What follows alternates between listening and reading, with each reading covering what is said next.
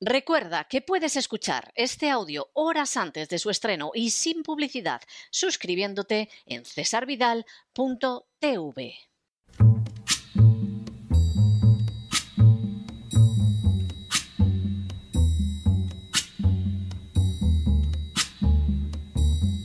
La voz con César Vidal, desde el exilio. When the night has come and the land is dark and the moon is the only light we'll see. No, I won't be afraid. Oh, I won't be afraid just as long as you stand, stand by me.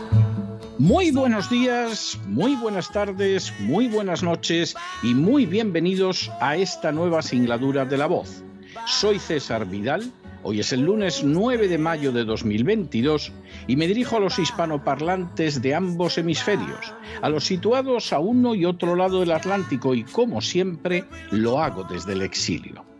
Corría el año 1944 cuando en el mes de junio las tropas americanas, británicas y canadienses abrieron el esperado segundo frente contra el nazismo en Europa Occidental. Aunque la propaganda y Hollywood en especial insistirían en atribuir a ese episodio el carácter decisivo de la Segunda Guerra Mundial, la realidad es que, como escribiría el propio Winston Churchill en sus memorias, para cuando los aliados desembarcaron en Francia en 1944, el ejército rojo ya había destripado a las tropas de Hitler.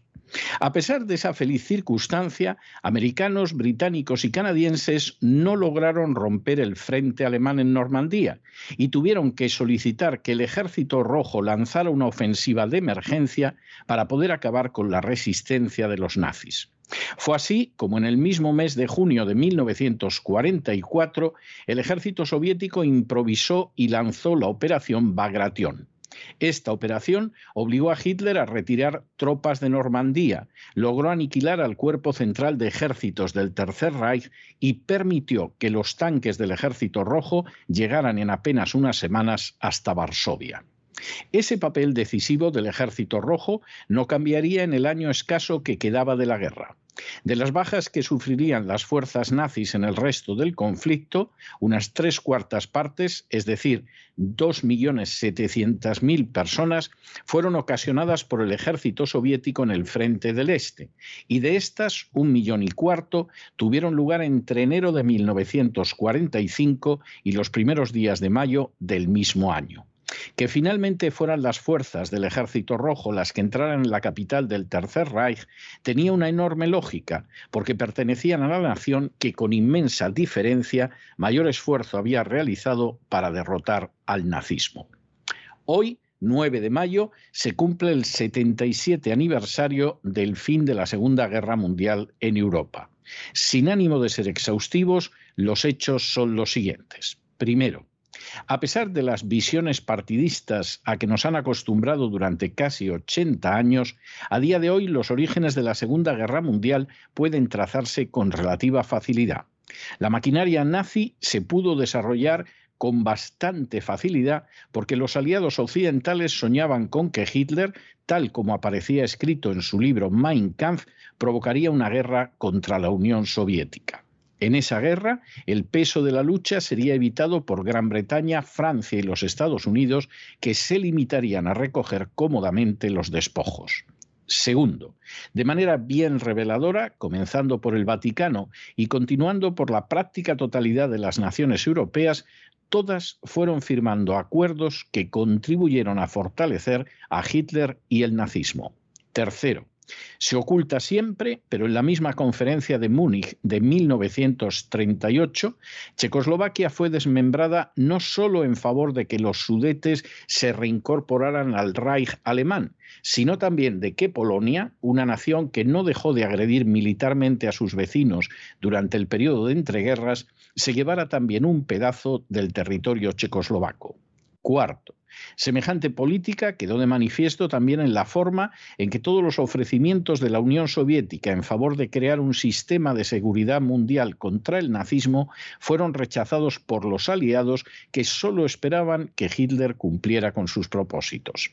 Quinto, sin embargo, en política las circunstancias no siempre salen como se planean, y en el verano de 1939 el Tercer Reich firmó un acuerdo de no agresión con la Unión Soviética que beneficiaba a ambas partes. Para el Tercer Reich significaba que no tendría que combatir en caso de guerra en dos frentes y que además recibiría las más que necesarias materias primas de la Unión Soviética, además de poder escoger sobre quién asestaría sus golpes. Para la Unión Soviética implicaba la seguridad de que ganaba tiempo frente a una agresión nazi inevitable y que se venía planeando desde hacía años.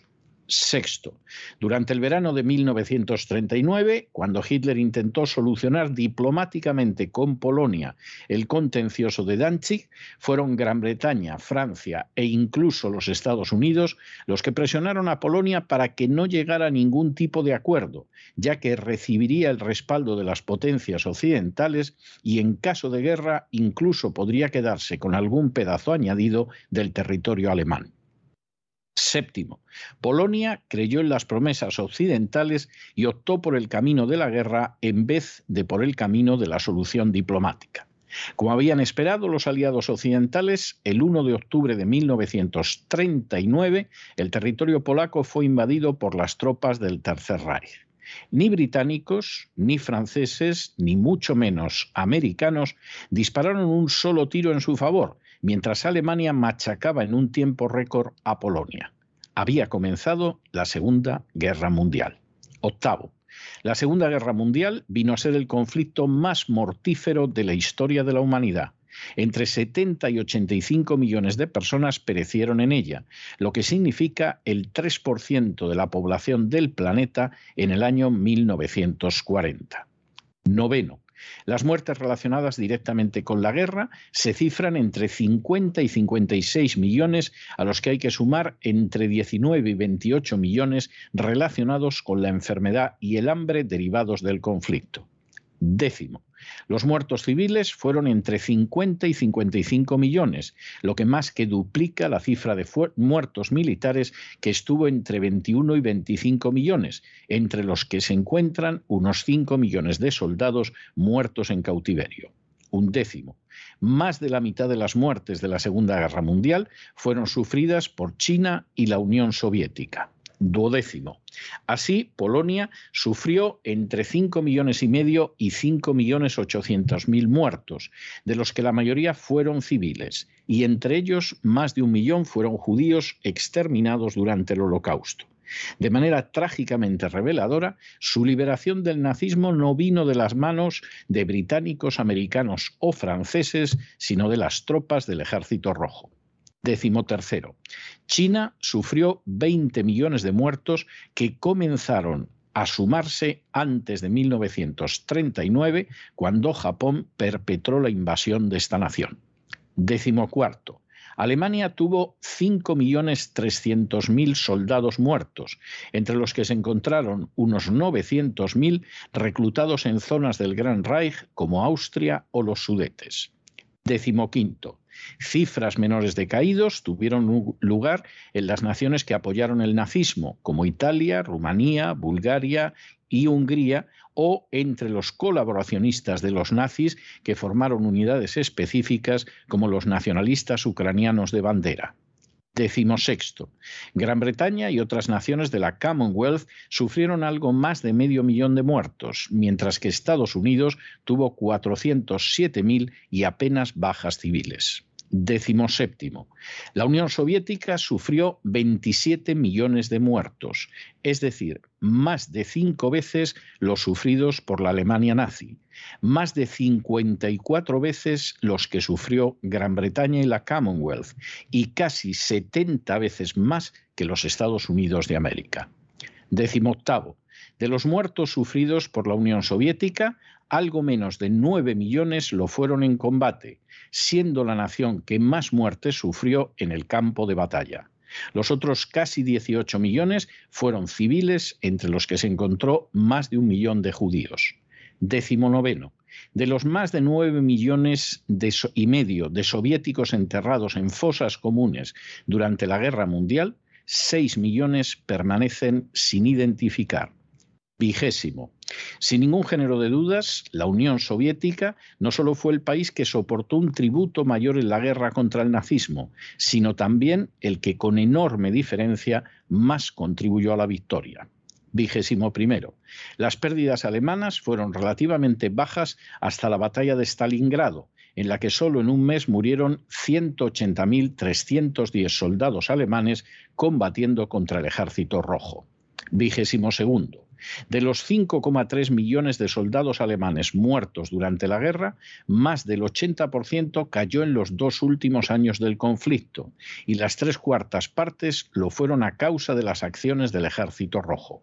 En otras palabras, los soldados soviéticos causaron tres veces más bajas a los ejércitos nazis que las que les ocasionaron los ejércitos sumados de Estados Unidos, Gran Bretaña, Francia, Polonia, Italia, Bélgica, Luxemburgo, Holanda, Noruega, Dinamarca, Yugoslavia y Grecia.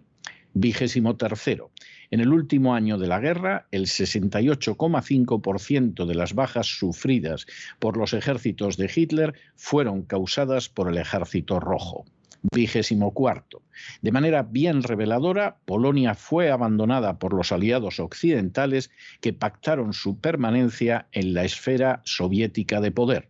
Aunque experimentó un notable crecimiento territorial a costa de Alemania, sufriría durante décadas una dictadura comunista. Sin duda, Polonia pagó un precio muy elevado por haber confiado en los aliados occidentales en 1939. Y vigésimo quinto, en cuanto a los otros vencedores de la guerra, es obvio que el futuro no resultó como lo habían esperado. Gran Bretaña, Francia y Holanda, por ejemplo, perdieron sus imperios coloniales. La Unión Soviética no solo no desapareció, sino que incrementó su área de influencia y Estados Unidos, apelando a la amenaza comunista, convirtió mediante la OTAN a las naciones de Europa Occidental en protectorados en materia de defensa, desplegando bases en el continente que no han dejado de aumentar en número y capacidad desde entonces. Definitivamente, Europa dejó de ser el centro del mundo cuando en lugar de acabar con el nazismo desde el principio, lo alimentó en la suicida esperanza de que fuera su mejor baza contra la Unión Soviética. Al actuar así, sembró las semillas de conflictos que se extienden hasta el día de hoy. El nazismo es una de las peores amenazas que ha asolado la historia de la humanidad forjado sobre siglos de antisemitismo medieval, cuyas leyes contra los judíos, surgidas de documentos papales y conciliares, copió en las leyes de Nuremberg, el nacionalsocialismo alemán sostenía además tesis sobre la superioridad de la raza que alimentaron una política de expansión territorial y una visión del poder que excluía la libertad en favor de principios como la sangre y el suelo. Desde el principio, el nacionalsocialismo en el poder se reveló muy superior a sus adversarios en la obtención de resultados. A diferencia de Gran Bretaña, Francia o los Estados Unidos del New Deal, Hitler consiguió acabar con el pavoroso desempleo alemán en apenas meses e impulsó un espectacular crecimiento económico. Se suele ocultar, sin embargo, el papel que en su éxito tuvieron empresarios occidentales como los Bush de Estados Unidos o los Barbour, que incluso eran judíos y que siguieron negociando con el Tercer Reich durante años.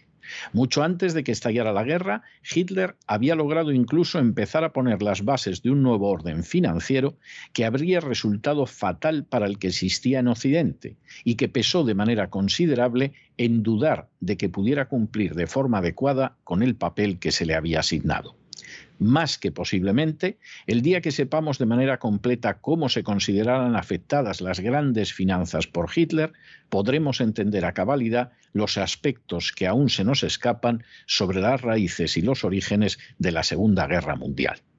Lo que sí es obvio es que para el verano de 1939 el acuerdo entre Hitler y Stalin imposibilitaba utilizar al Führer alemán contra la Unión Soviética a corto plazo, como se había esperado, y esa circunstancia impulsó a las potencias occidentales a animar a la nacionalista Polonia a oponerse a la devolución a Alemania de la Prusia Oriental que había ocupado en 1918. En teoría, Polonia se iba a beneficiar apoderándose de más territorios alemanes, pero en realidad lo que cabría esperar era que Hitler se vería empantanado en una guerra en la que Alemania de nuevo sería humillada. Incluso, con un poco de suerte, antes de su derrota definitiva, se involucraría en un conflicto contra la Unión Soviética, facilitando la destrucción de ambas potencias y una hegemonía de las potencias occidentales. Sin embargo, Hitler se reveló mucho más inteligente que sus adversarios en Occidente. Firmó un pacto con Stalin para evitar un segundo frente y que abría a la Unión Soviética la posibilidad de recuperar los territorios rusos que Polonia había ocupado en los años 20 y acto seguido atacó a una Polonia que no recibió nada de la ayuda prometida y que fue totalmente incapaz de resistir más de dos semanas a un ejército alemán que se reveló muy superior al polaco. En los meses siguientes, el imbatible ejército germano, con una rapidez prodigiosa y con escasas bajas, derrotó a las Fuerzas Armadas de Noruega, Bélgica, Holanda, Luxemburgo y Francia, y obligó a las británicas a abandonar el continente europeo. Tras someter a los franceses a la terrible humillación de firmar su capitulación en el mismo vagón donde Alemania se había rendido tras la Primera Guerra Mundial, Hitler, que jamás pensó en invadir Inglaterra y a la que ofreció repetidamente la paz por su carácter racialmente ario, puso los ojos en los inmensos campos de Rusia. La invasión, en la que se iba a decidir la guerra, se retrasó unas semanas ya que el ejército italiano estaba empantanado en una guerra contra Grecia, punto muerto del que lo sacó Hitler invadiendo Grecia y Yugoslavia y sometiéndolas totalmente. Finalmente, el 22 de junio de 1941, los ejércitos alemanes, sin previa declaración de guerra, invadieron una Unión Soviética con la que supuestamente estaban en paz. Las fuerzas alemanas demostraron una vez más su inmensa capacidad militar, perforando el frente y cercando y aniquilando una división soviética tras otra.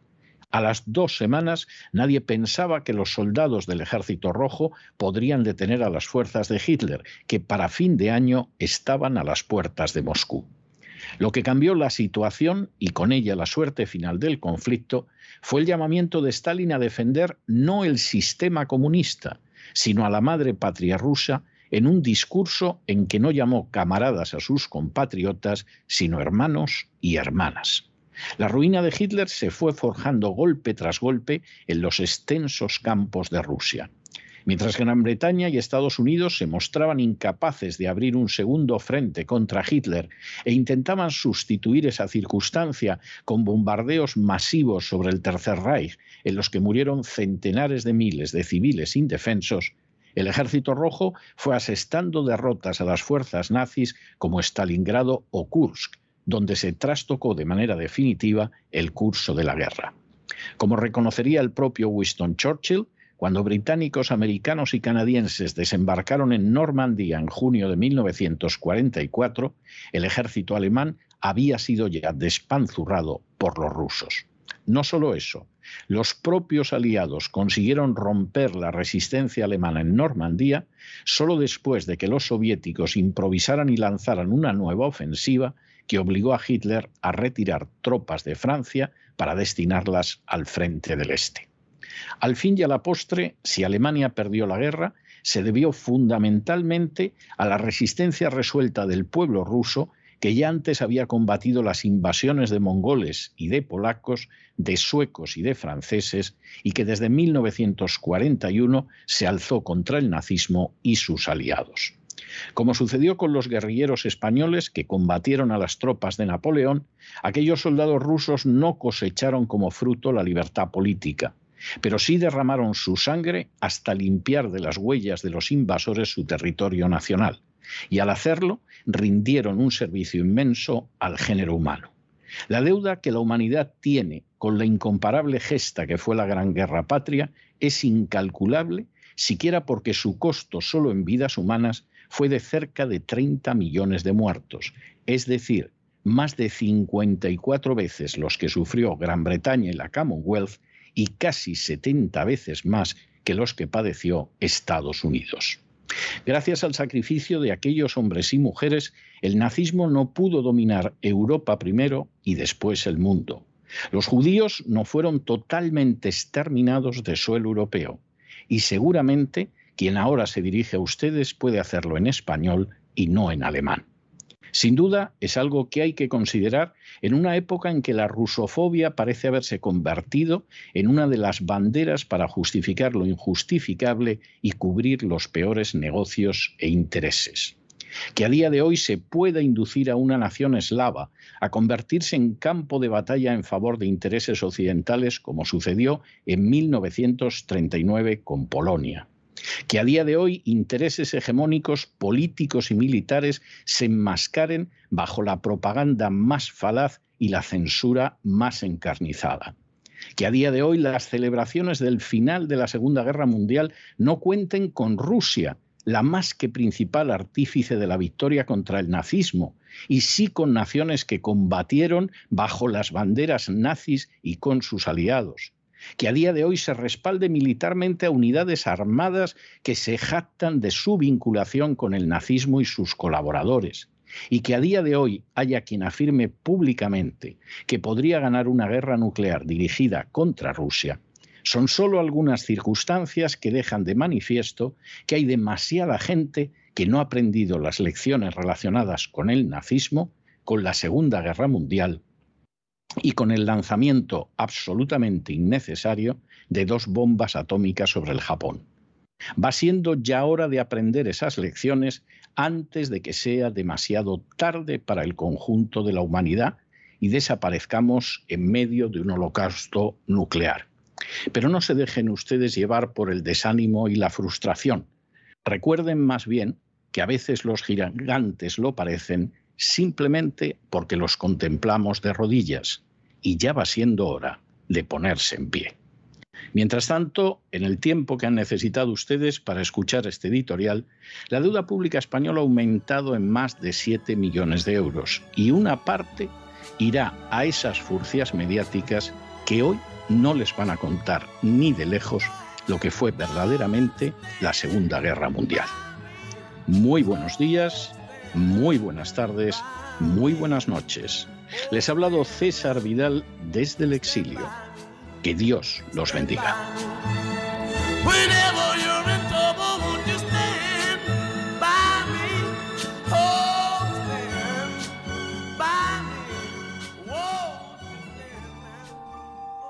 Esta sección está patrocinada por crowdfunding con el siguiente mensaje. Nuestro Señor Jesucristo, el único Dios verdadero, es misericordioso y nuestro Salvador.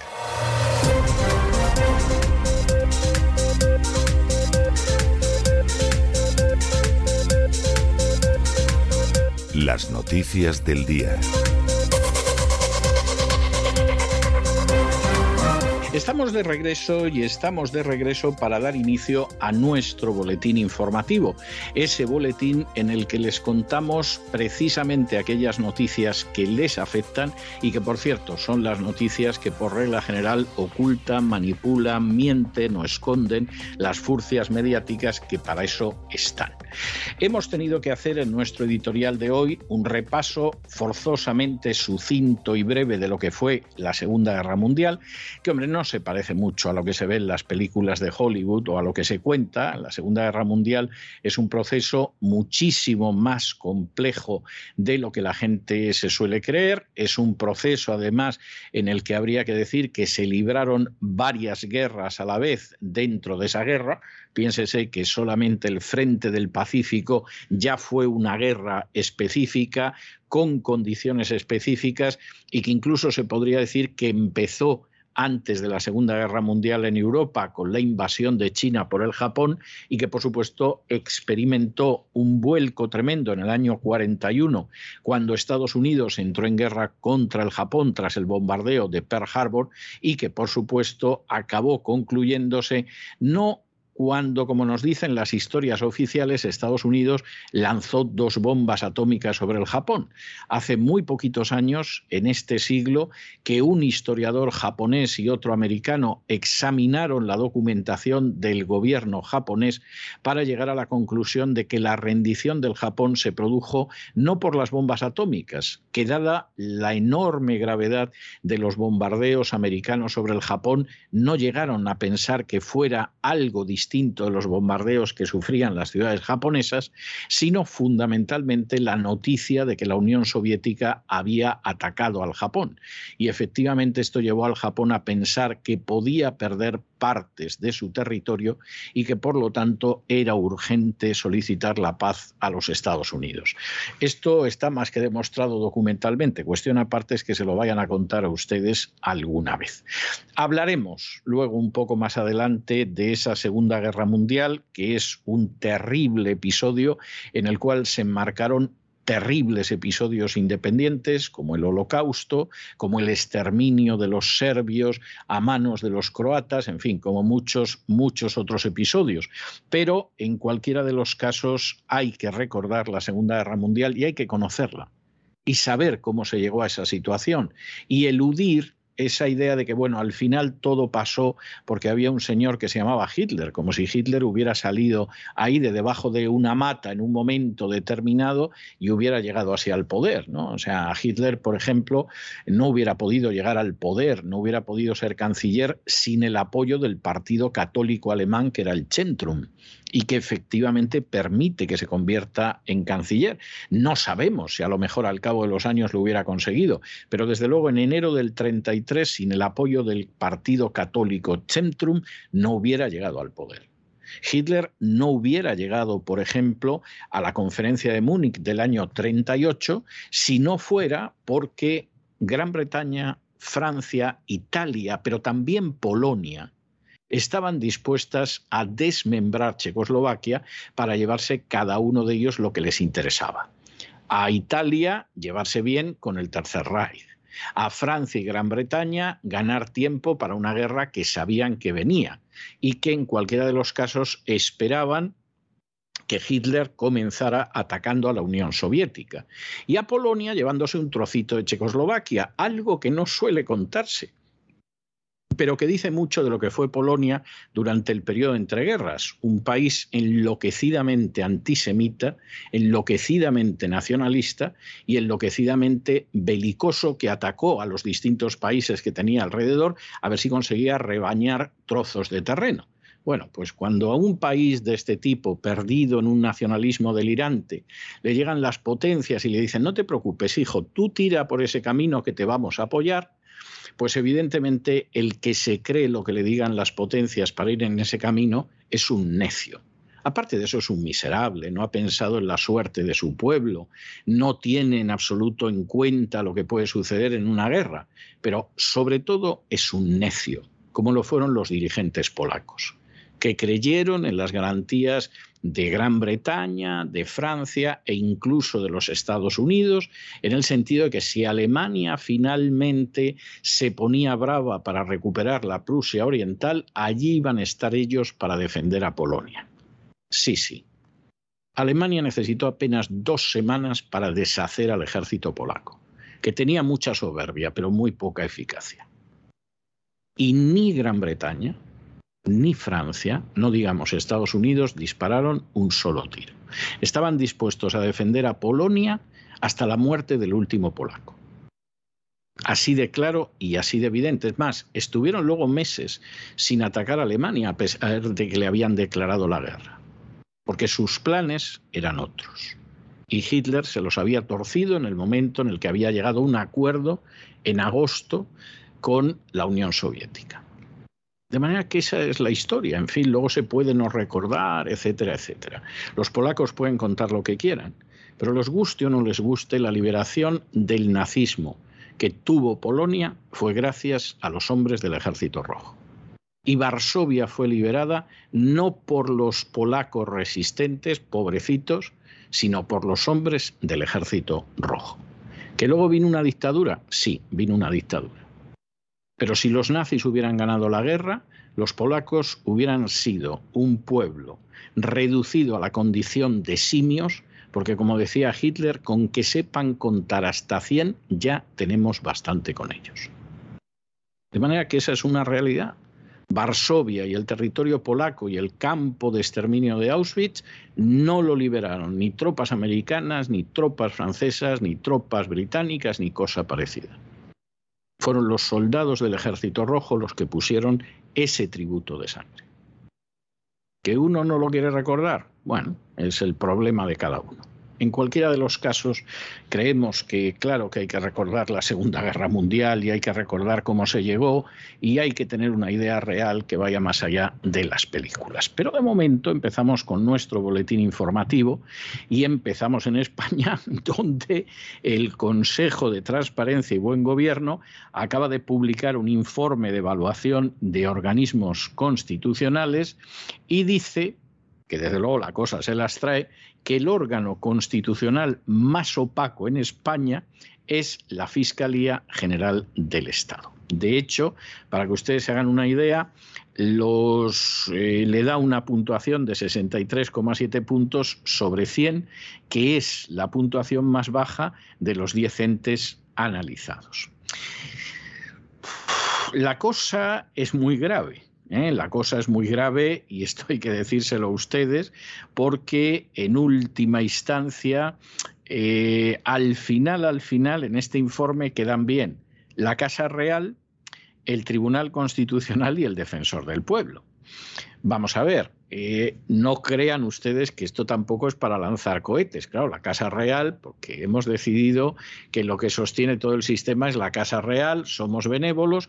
Como la Casa Real lleva años poniéndose de perfil entre los grandes problemas de España, pues claro, evidentemente lo que no haces no pecas, por lo menos puede que peques del pecado de omisión, pero del pecado de comisión no, y entonces la Casa Real pues queda como transparente. Bien, el Tribunal Constitucional. El Tribunal Constitucional tiene una trayectoria desde la sentencia de Rumasa que en no pocas ocasiones es bochornosa. Es bochornosa.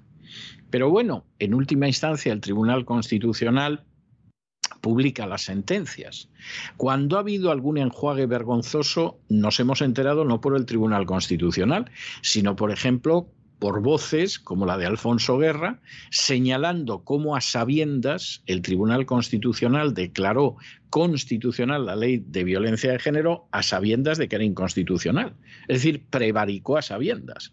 Y cuando Alfonso Guerra habló con alguno de los magistrados del Tribunal Constitucional, el otro dijo, uh, es que no sabes las presiones que hemos tenido. O sea, que échenle ustedes a comer aparte al Tribunal Constitucional. La otra es el defensor del pueblo. Pero vamos a ver, el defensor del pueblo, los que tenemos ciertos años, sabemos que era una época, eh, hubo una época en la que era una institución en la que tenían pues una confianza enorme los españoles. No hace falta que les digamos que eso pasó a la historia hace décadas. Del defensor del pueblo no habla casi nadie. Muchísima gente se pregunta cuál es la utilidad del defensor del pueblo. Pero hubo una época, hubo una época, vamos, quien ahora mismo les está hablando puede dar testimonio de ello, en que parecía que, bueno, el defensor del pueblo era como el llanero solitario, como el guerrero del antifaz, como el justiciero enmascarado y te podía solucionar cosas. En estos momentos, y además sabías que era Ruiz Jiménez, ¿no? Que era un hombre que venía del franquismo, pero había evolucionado hacia la oposición soft, etcétera, etcétera, y parecía de confianza en estos momentos ustedes sacan un micrófono a la calle y preguntan a la gente quién es el defensor del pueblo y la gente se puede quedar como diciendo, ¿y, eso del defensor del pueblo quién es? Ahora, volviendo al tema de la fiscalía, es enormemente grave. Vamos a ver, la fiscalía es el ministerio público por excelencia. Yo recuerdo haber visto hace muchos años una serie de televisión cuyo protagonista era Javier Escribá, que intentaba mostrar a la gente quiénes eran los fiscales en España y que supieran que los fiscales en España, a diferencia del fiscal que aparecía en las películas de juicios de Estados Unidos, donde el fiscal siempre era un sujeto que parecía que estaba empeñado en condenar a un inocente, no, el fiscal en España era un ministerio público que incluso en un momento determinado se ponía de parte del acusado, etcétera, etcétera. Serie era fantástica. Yo la recuerdo de mi infancia, era una serie fantástica. Bueno, eso no es el Ministerio Público en España ni de broma. Porque el Ministerio Público tiene un orden jerárquico que obedece los silbatazos de la Fiscalía General del Estado y la Fiscalía General del Estado cada vez de la manera más impúdica la ha nombrado el presidente del gobierno y arreando con los faroles. Y claro, la sensación de transparencia pues no existe y la sensación de que sea un ministerio público brilla por su ausencia. Ves multitud de causas y dices, bueno, aquí el fiscal, lejos de ser un ministerio público, no es nada más que una prolongación de la banda de la porra del Estado, por ejemplo, de la agencia tributaria. Es vergonzoso, pero es así. Y esto indica hasta qué punto, pues efectivamente, las instituciones internamente no pasan, vamos, ni de lejos por su peor momento. Todavía no se subastan los cargos, como en la época de Luis XV en Francia, ¿no? Ni se subasta tampoco la orden para meter a alguien en prisión. Bueno, que sepamos, que sepamos. A lo mejor resulta que sí, que hay instituciones que en un momento determinado deciden que alguien vaya a prisión y va a prisión a través de la fiscalía y de la judicatura. Y a lo mejor hay casos en los que se decide que determinada gente no va a prisión ni se la enjuicia y gracias a la fiscalía a la judicatura y a la agencia tributaria no pasa. Verdaderamente lamentable.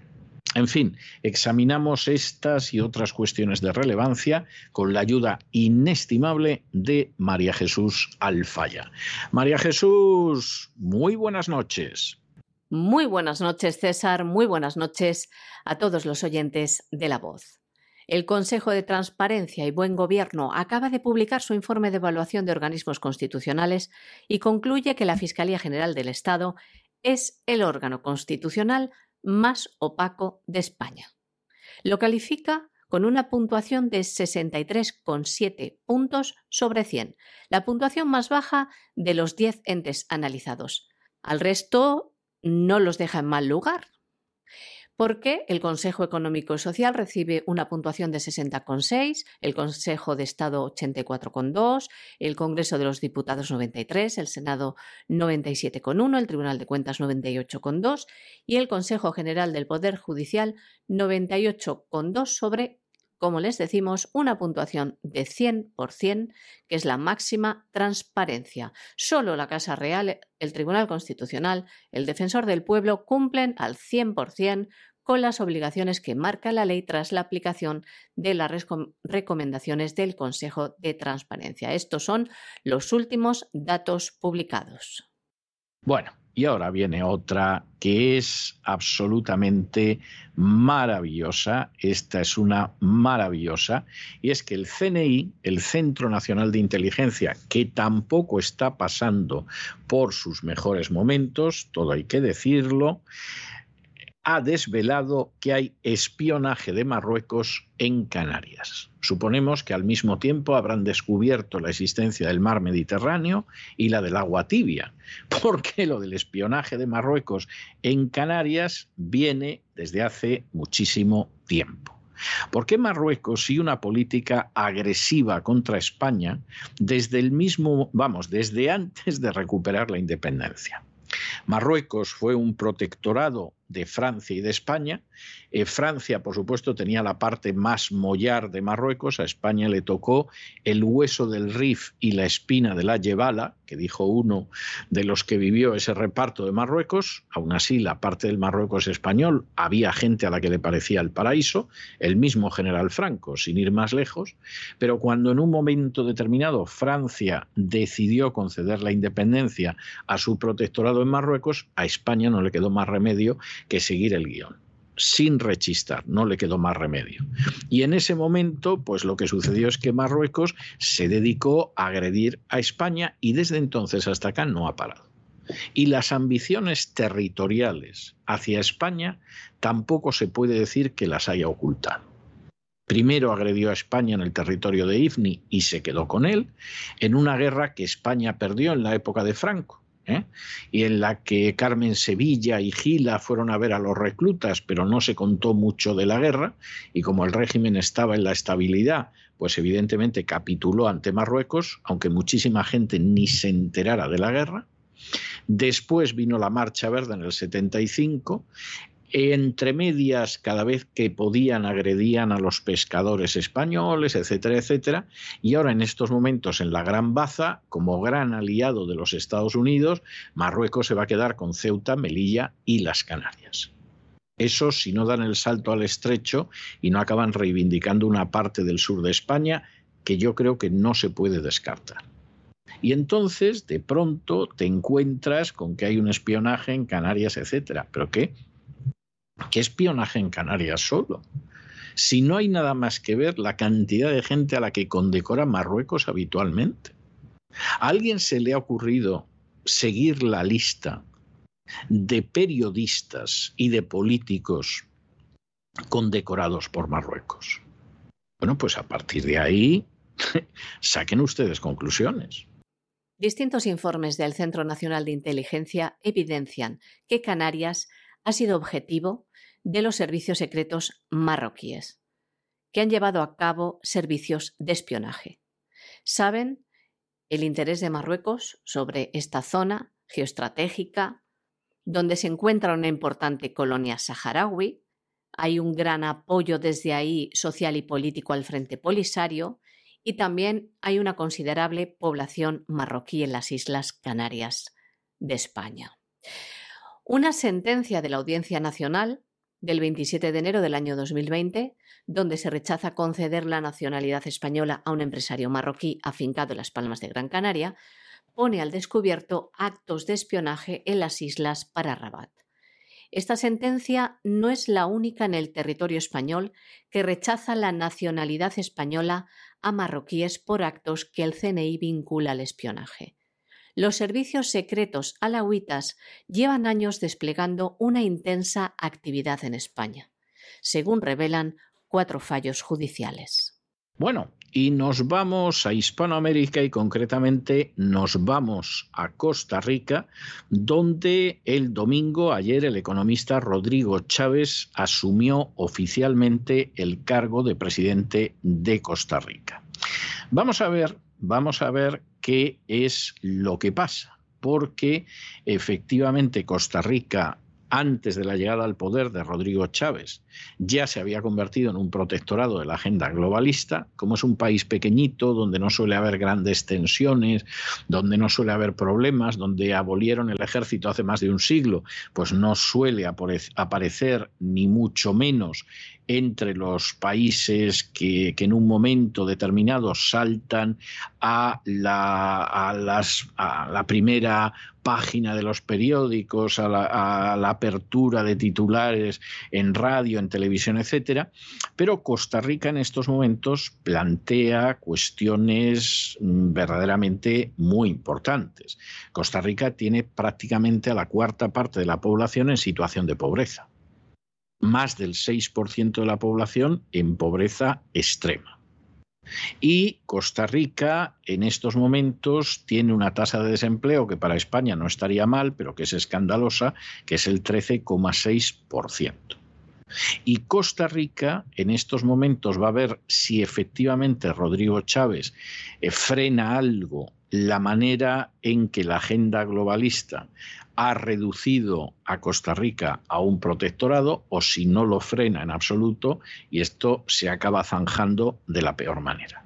De manera que la presidencia de Chávez puede ser una presidencia bastante más importante de lo que parece. Luego, cuestión aparte es que en la toma de posesión pues apareciera el rey de España, que debe ser uno de los sitios donde todavía le invitan, que apareciera Iván Duque, que es el presidente de Colombia, que tiene una cierta lógica, el presidente de la República Dominicana, Abinader, que es un personaje totalmente en manos de la agenda globalista, en fin, de Panamá, o sea, no, no fue tampoco una, una cosa absolutamente extraordinaria, pero bueno, hemos visto al rey, ya sabemos que el rey hace algo. Y, y en fin, insistimos, aquí la cuestión es qué va a pasar con Costa Rica en el futuro. El economista Rodrigo Chávez ha asumido oficialmente este domingo el cargo de presidente de Costa Rica. Chávez, antiguo ministro de Hacienda durante apenas unos meses, se impuso en la segunda vuelta de las elecciones presidenciales el pasado 3 de abril tras obtener el 52,8% de los sufragios, por delante de José María Figueres. El mandatario Rodrigo Chávez dice que asume la presidencia de Costa Rica con la voluntad ciudadana como guía, pero se enfrenta a una situación de pobreza y económica grave, la verdad. En Costa Rica el 23% de los 5,2 millones de habitantes vive en la pobreza y el 6,30% en la pobreza extrema. El 13,6% están desempleados. Son datos del Instituto Nacional de Estadística y Censos. Decía en su discurso, enfrentamos con valentía la inminente obligación de reparar el país. No solo vamos a ordenar la casa, sino que la vamos a reconstruir. Decía además eh, en su discurso que su primer compromiso político como presidente será detener la discriminación y el acoso contra todas las mujeres en todos los ámbitos de la patria. Esto lo dice después de haber sido acusado de acoso por dos mujeres.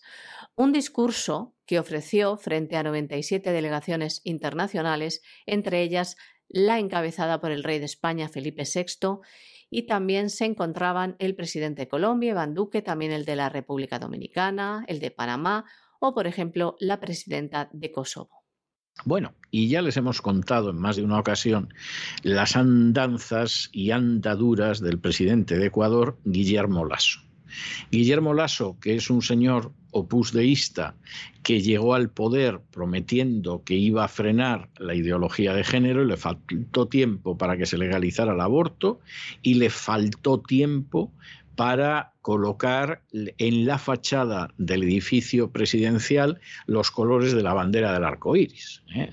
El señor Lasso es un personaje totalmente marionetesco en manos de la agenda globalista y, por supuesto, intentando dar la sensación de que eh, es todo lo contrario, es la derecha salvadora.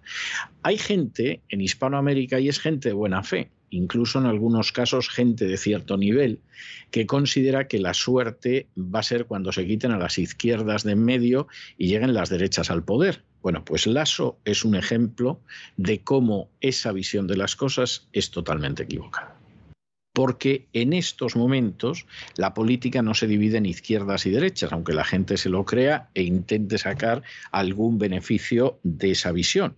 En estos momentos la política se divide, y llevamos diciéndolo muchísimo, muchísimo tiempo, la política se divide entre globalistas y patriotas. Lasso es un globalista y como él otros. Y en estos momentos, en un intento de mantener el orden, que lleva como cosa de una semana, y que llevó a decretar el estado de excepción en Ecuador, ya van detenidas más de 500 personas. Esto, vamos a ver, si esto efectivamente funcionara, se viera que tiene resultado, etcétera bueno, pues sería algo muy duro, pero, pero que en última instancia tendría una cierta lógica. Pero de momento, de momento, no está nada claro que sea así. Es pronto.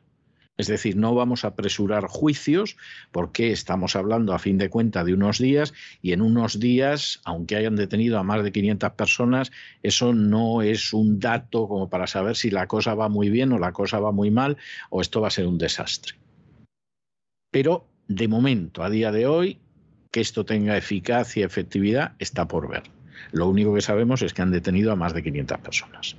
El pasado 29 de abril, el presidente de Ecuador, Guillermo Lasso, decretaba el estado de excepción, lo que incluye toque de queda nocturno. Lo hacía en tres provincias de la costa del país, para combatir la delincuencia organizada principalmente dedicada al narcotráfico y que tiene vínculos con cárteles de la droga de México y de Colombia. Las escenas eran dantescas, aparición de personas decapitadas, asesinatos de sicarios cada vez más frecuentes en las zonas costeras alrededor de Guayaquil, eh, también en Guayas, un puerto utilizado de trampolín para la cocaína producida en Colombia, Perú y en menor medida también en Ecuador. Además, se produjeron eh, riñas en las cárceles.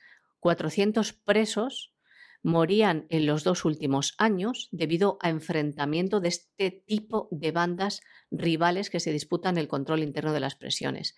¿Y cuál es la noticia ahora? Que un total de 533 personas han sido detenidas en Ecuador en la primera semana del estado de excepción, decretado para estas provincias, Esmeraldas, Guayas y Manabí, por los altos índices de violencia. Detenciones efectuadas por 22.307 operativos dentro del llamado Plan Rescate y que se llevó a cabo del 30 de abril al 6 de mayo.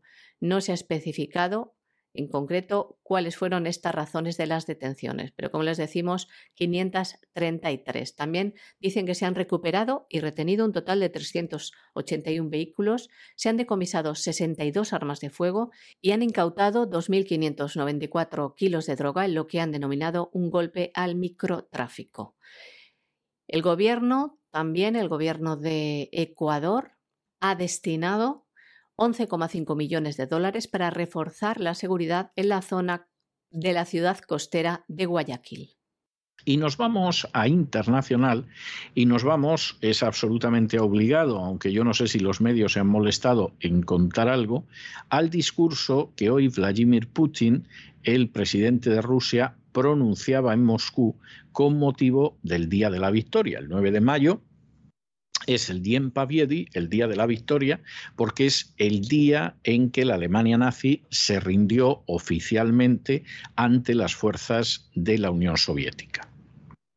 Y en ese sentido hay un desfile militar bastante impresionante para la gente que quiera verlo. Hay gente que los desfiles militares, por el contrario, aunque sean de su país, les provocan una cierta erisipela, pero generalmente lo que ha sido interesante en los últimos años era lo que decía Putin, generalmente no más de 10 o 12 minutos en estos discursos. ¿Cómo serían las cosas que eh, hubo hace pocos años la moda de, de reunir en un vídeo el discurso de Putin en ruso y ponerle unos subtítulos que no tenían nada que ver con el discurso? Y entonces, por ejemplo, yo recuerdo un vídeo que me llegó de los sitios más diversos para que confirmara, puesto que sabía ruso, si lo que decía Putin era verdad o no, que era un discurso donde decía que no estaba dispuesto a tolerar que la gente que implantaba la agenda globalista la implantara en Rusia y que esa gente que quería dominar el mundo iba a chocar con él, etcétera. Bueno, Putin no decía nada de eso en lo que salía en ese momento, lo único que hacía era saludar a los marinos, a los compañeros del ejército, etcétera, exactamente igual que ha hecho esta mañana. A veces la intoxicación ha venido previa. Por ejemplo, en los últimos días se ha insistido en que Putin, en el discurso de hoy, iba a anunciar la movilización general a ver si acaba con el ejército ucraniano o con la resistencia ucraniana. Bueno, no hace falta decir que no ha dicho absolutamente nada de eso en el discurso.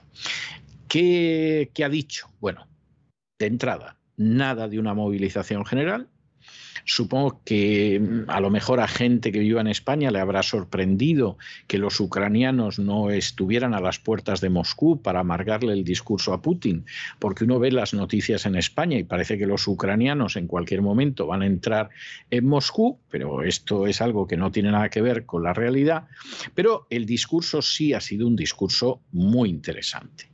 Eh, Putin, por supuesto, ha rendido homenaje en primer lugar a aquellos que dieron su vida independientemente de las ideas políticas que tuvieran, etcétera, etcétera, a los rusos que dieron su vida para derrotar al nazismo, lo cual tiene una enorme lógica. Una de las cosas que ha estado más claras bajo la presidencia de Putin es que independientemente de sus ideas políticas, todos los rusos son rusos y se honra a todos los rusos que defendieron a la patria y da lo mismo que combatieran a los mongoles, que que combatieran a los suecos, que a los franceses o a los alemanes. Es decir, eso ha sido algo muy específico del régimen de Putin. A continuación, ha señalado que lo que había sucedido en Ucrania, lo que está sucediendo en Ucrania, fue un ataque preventivo que Rusia insistió en llegar a un acuerdo, que incluso presentó sus posiciones por escrito a la OTAN, lo cual dicho sea de paso es totalmente cierto, y que sabía perfectamente que iba a haber un ataque contra el Donbass y contra Crimea por parte del ejército ucraniano respaldado por la OTAN. Y ante la posibilidad de que sucediera esto, lo que hicieron fue desencadenar un ataque preventivo y más cuando eran conscientes de que Ucrania iba a aceptar en su territorio armamento nuclear. Bien. A continuación, eh, Putin ha insistido en el hecho de que Rusia cree en el orden internacional, que no es el orden que quiere Estados Unidos. Estados Unidos pretende una excepcionalidad que aplica el derecho internacional según le conviene o no, no le conviene.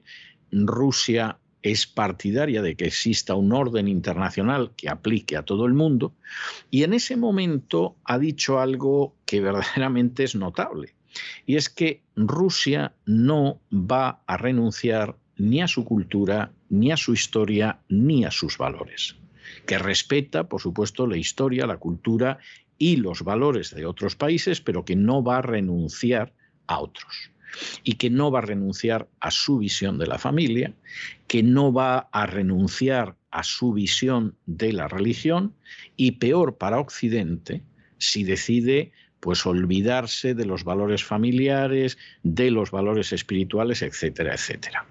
No hay que ser tampoco un genio para darse cuenta de por dónde iba Putin aquí. A continuación, ha saludado a los combatientes de los ejércitos que combatieron contra Hitler, que hubieran querido estar en Rusia este año, pero que no han podido ir como consecuencia de las presiones de sus gobiernos, y ha rendido homenaje en ese momento a los soldados británicos, franceses, americanos, etcétera, etcétera, que combatieron contra Hitler, mencionando además el país en concreto. Ha señalado que, por supuesto, la gente de las Fuerzas Armadas en Rusia está luchando por su patria ahora mismo como otros en el pasado, que hay que combatir para que no haya sitio para los nazis y que los rusos inclinan la cabeza de manera respetuosa ante los muertos asesinados por los nacionalistas ucranianos en la casa de los sindicatos de Odessa en el 2014, en los bombardeos eh, lanzados por los nacionalistas ucranianos en el Donbass y, por supuesto, por aquellos que están cayendo combatiendo contra este tipo de acciones. Ha habido un minuto de silencio. Putin ha vuelto a decir que los combatientes que ahora mismo están combatiendo en Ucrania defienden lo mismo que en los años 40, la unidad de la patria y la independencia de Rusia frente a las agresiones extranjeras, ha gritado un gloria a nuestras tropas por Rusia, por la victoria y ahí ha concluido un discurso, eh, yo diría que no muy largo, ha debido ser cosa de 10-11 minutos, pero desde luego muy sustancioso. Bueno, ¿qué es lo que hay que pensar sobre lo que ha dicho Putin? Pues miren ustedes, va a depender, va a depender de quién gane esta guerra. Esto puede parecer una respuesta evasiva o incluso una respuesta cínica, pero no lo es. Si esta guerra la gana la OTAN, Putin ha sido una especie de Hitler rubio, pretendía llegar hasta Lisboa, gracias a la OTAN nos hemos salvado de él, de que viniera el comunismo y de que vinieran los cuatro jinetes del apocalipsis. Si efectivamente la OTAN se impone, ese va a ser el discurso.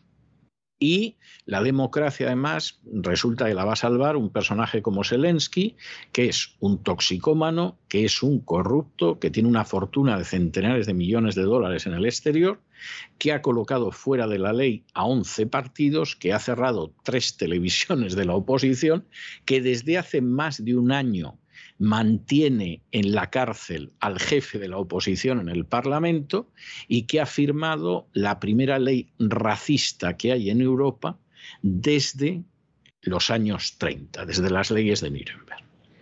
De manera que eso va a ser lo que va a pasar. Es decir, si efectivamente aquí la guerra la pierde Rusia, ya tienen ustedes el relato construido porque se lo están contando y porque no van a dejar a nadie que diga lo contrario. No hay nada más que ver el acceso a los medios de comunicación en los países occidentales, con matices. Es más fácil consultar ciertos medios en Estados Unidos que en España, lo cual es grave. Es grave porque en España han decidido que se rinden totalmente a lo que les digan desde arriba potencias extranjeras, incluso de orden, vamos, de tercer, cuarto orden, como es el caso de Marruecos, pero ese sería el relato. Vamos a suponer que pasa lo contrario es decir, que aquí al final la OTAN no se impone, Rusia no sale derrotada. Aquí lo que sucede, bueno, es que la cosa acaba en tablas o acaba con una victoria rusa sobre los pobres ucranianos a los que han lanzado a toda esa historia. Bueno, entonces el relato va a ser totalmente distinto. En ese caso, el relato va a ser que Putin ha salvado a Europa, a Rusia e incluso al mundo del triunfo de la agenda globalista.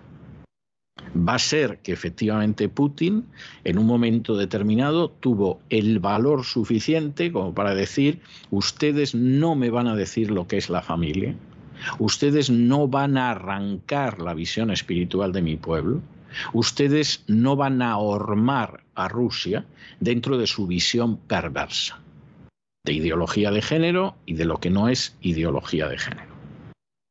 Y lo que hemos hecho es que por enésima vez Rusia se ha sacrificado para salvar a otros países que a lo mejor no la han comprendido de una tiranía que puede parecer más sutil, pero que al final puede llegar a ser más opresiva que la tiranía nazi.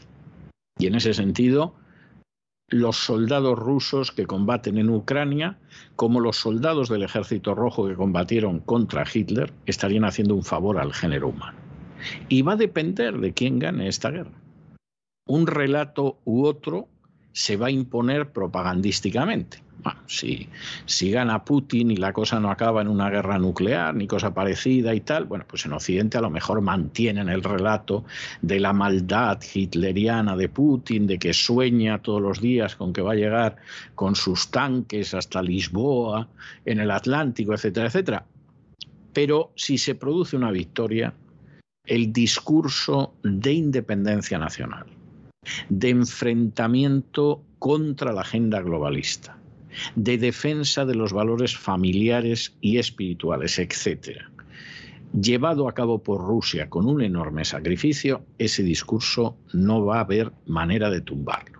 Se podrá intentar censurar, se criticará, se mentirá, se esconderá, pero ese va a ser un discurso que se va a convertir en un enorme referente a la hora de analizar el presente en los próximos años.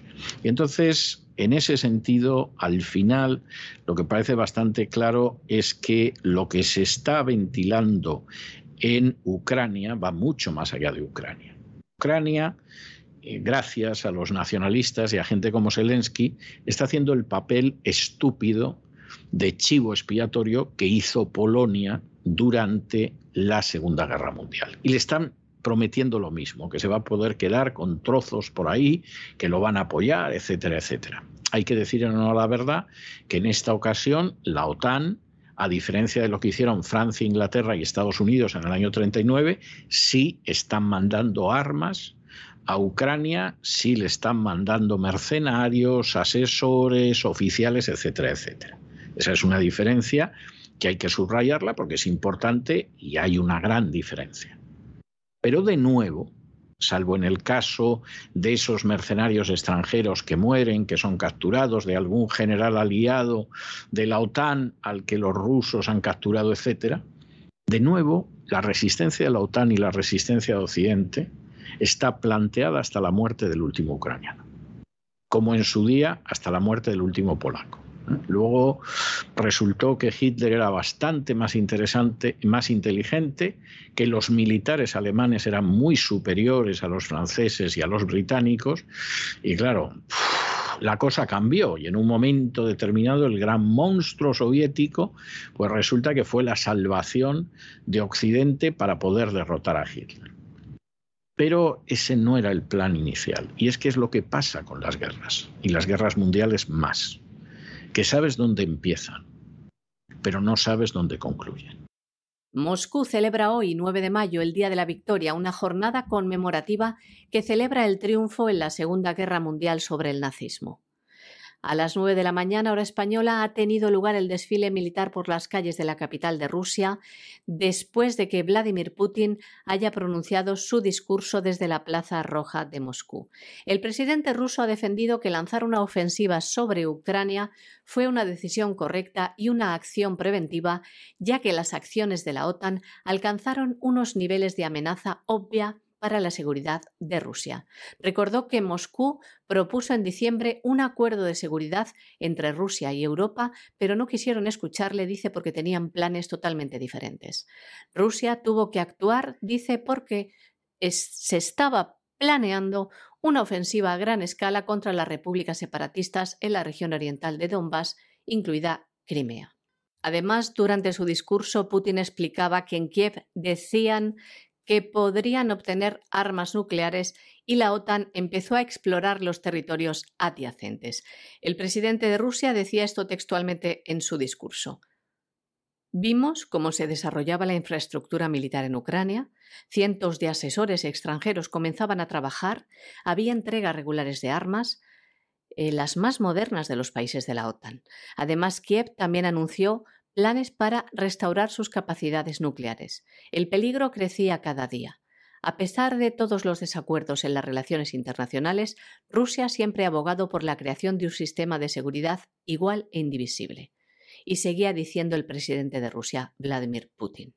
Desde la caída de la Unión Soviética en el año 1991, Estados Unidos ha hablado cada vez más del excepcionalismo estadounidense. Al difundir esas ideas, Washington está humillando no solo al mundo entero, sino también a sus satélites, que tienen que fingir que no se dan cuenta de nada y aceptarlo todo con humildad, pero somos un país diferente. Las fuerzas de autodefensa de las repúblicas de Donbass, junto con los militares rusos, están luchando en su tierra, por la madre patria, por su futuro, para asegurarse de que nadie olvide las lecciones de la Segunda Guerra Mundial, para que no hubiera lugar en el mundo para carniceros, castigadores y nazis. En su discurso, Putin también quiso dejar claro que Rusia no está dispuesta a que le impongan desde fuera unos valores que van en contra de la familia y de la religión, y lo decía del siguiente modo. Rusia tiene un carácter diferente. Nunca renunciaremos a nuestro amor por nuestra patria, a nuestra fe y valores y costumbres tradicionales de nuestros antepasados, en el respeto a todos los pueblos y culturas. Pero Occidente aparentemente ha decidido cancelar esos valores con tal degradación moral. Esa cancelación se convierte en la base para falsificaciones cínicas de la historia de la Segunda Guerra Mundial y la incitación a la rusofobia. Y en medio de este mundo en el que vivimos, donde desde luego cualquier persona que conserve un átomo de integridad y de decencia tiene que enfrentarse con la agenda globalista, que es un plan absolutamente despótico y tiránico.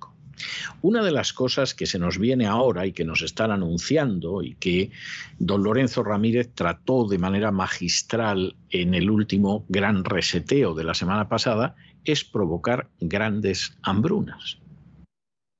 ¿Vive el mundo en una situación en la que tengan que venir grandes hambrunas? No. ¿Se pueden provocar esas grandes hambrunas? Sí. Y de hecho se están empezando a provocar sin necesidad. Pero aquellos que al frente de la agenda globalista lo que les interesa es someter el mundo y además están convencidos de que tienen que morir miles de millones de personas para que este mundo sea un lugar más amplio, efectivamente que mueran de hambre no les importa, como no les está importando en Yemen. La mayor parte de la población del Yemen, sobre todo una inmensa mayoría de los niños, pueden morir simplemente por las hambrunas provocadas por la guerra del Yemen, de la que no les hablan en absoluto los medios de comunicación. Y cuando va Angelina Jolie le dan muchísima menos cobertura que cuando fue a Ucrania a hacerse fotos. Pero esa es una realidad. En medio de esa situación hay gente que dice, bueno, por si acaso viene una hambruna, hombre, yo si vivo en un piso de Barcelona no tengo nada que hacer. O sea, aquí vamos, no sé, como no cultive naranjas en una maceta, no tengo nada que hacer. Pero hay mucha gente que dice, bueno, vamos a ver, pero yo tengo un trocito de terreno alrededor de mi casa, o tengo un huertecito, o podría comprar un trozo de terreno para cultivar algo por si hay hambre, por si hay carencias. Y es un pensamiento lógico. Puede chocar mucho a aquellos que están acostumbrados a vivir dentro de un piso escuchumizado, que además tardan 30 años en pagar al banco, pero mucha gente que no vive en esa situación, a lo mejor vive también en áreas rurales, bueno, pues si vienen mal dadas, siempre podemos tener unas gallinitas, siempre podemos tener, eh, en fin, cuatro cosas que sembremos aquí, cuatro hortalizas, etcétera. Pues no les van a dejar hacerlo. Esto, como todo, cada país lo va a hacer de una manera o de otra, pero no les van a dejar hacerlo. O harán todo lo posible por impedirlo. Australia acaba de aprobar una ley que prohíbe que los ciudadanos cultiven sus propios alimentos. Australia, que igual que Canadá, hubo una época en que uno podía dirigir la mirada hacia esa nación diciendo, si algún día las cosas en Estados Unidos enloquecen, siempre nos quedará Australia o el Canadá. Bueno, pues Australia y el Canadá han comenzado a deambular por una vía totalmente, totalmente, totalmente liberticida que da escalofríos.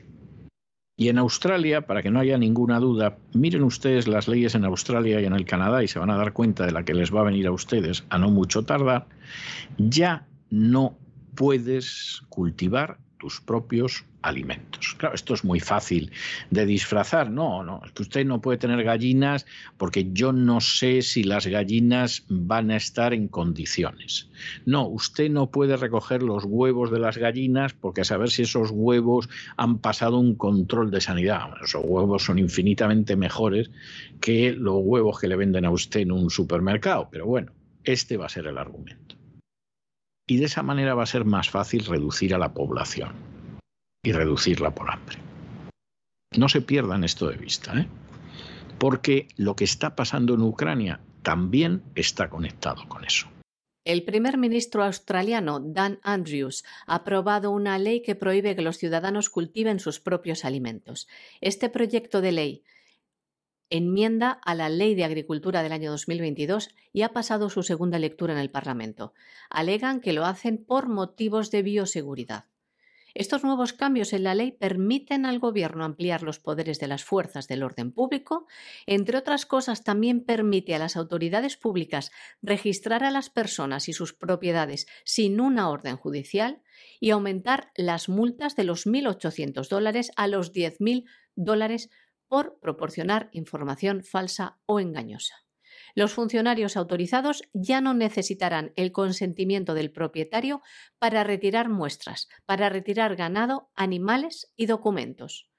Los funcionarios autorizados ya no estarán obligados a presentar una identificación oficial y además imponen penas severas si los propietarios de la tierra les impiden o les obstruyen el acceso a las mismas. Como ven, totalitarismo puro y duro y violación flagrante de numerosos derechos fundamentales. Y hasta aquí hemos llegado nosotros con nuestro boletín de hoy. María Jesús, muchas gracias. Muy buenas noches. Gracias a ti, César. Muy buenas noches. También a los oyentes de la voz. Pero no se vayan, no se vayan porque ya saben que vamos a regresar enseguida con el Despegamos y don Lorenzo Ramírez y luego como todos los lunes tenemos programa doble y sesión continua dedicado a la cultura hispánica. Es algo que a nosotros nos interesa mucho, a diferencia de otros que cobran las subvenciones y luego la cultura hispánica brilla por su ausencia. Ustedes saben que empezaremos, don Lorenzo Ramírez y un servidor de ustedes, a hablar de la historia. Hoy vamos a hablar de Teodorico y de Atila, el rey de los unos, ni más ni menos. Y después nos iremos a la lengua española con doña Sagrario Fernández Prieto, que ya saben ustedes que nos enseña todas las semanas cómo escribirla y cómo hablarla de la mejor manera. De manera que no se vayan, que regresamos enseguida.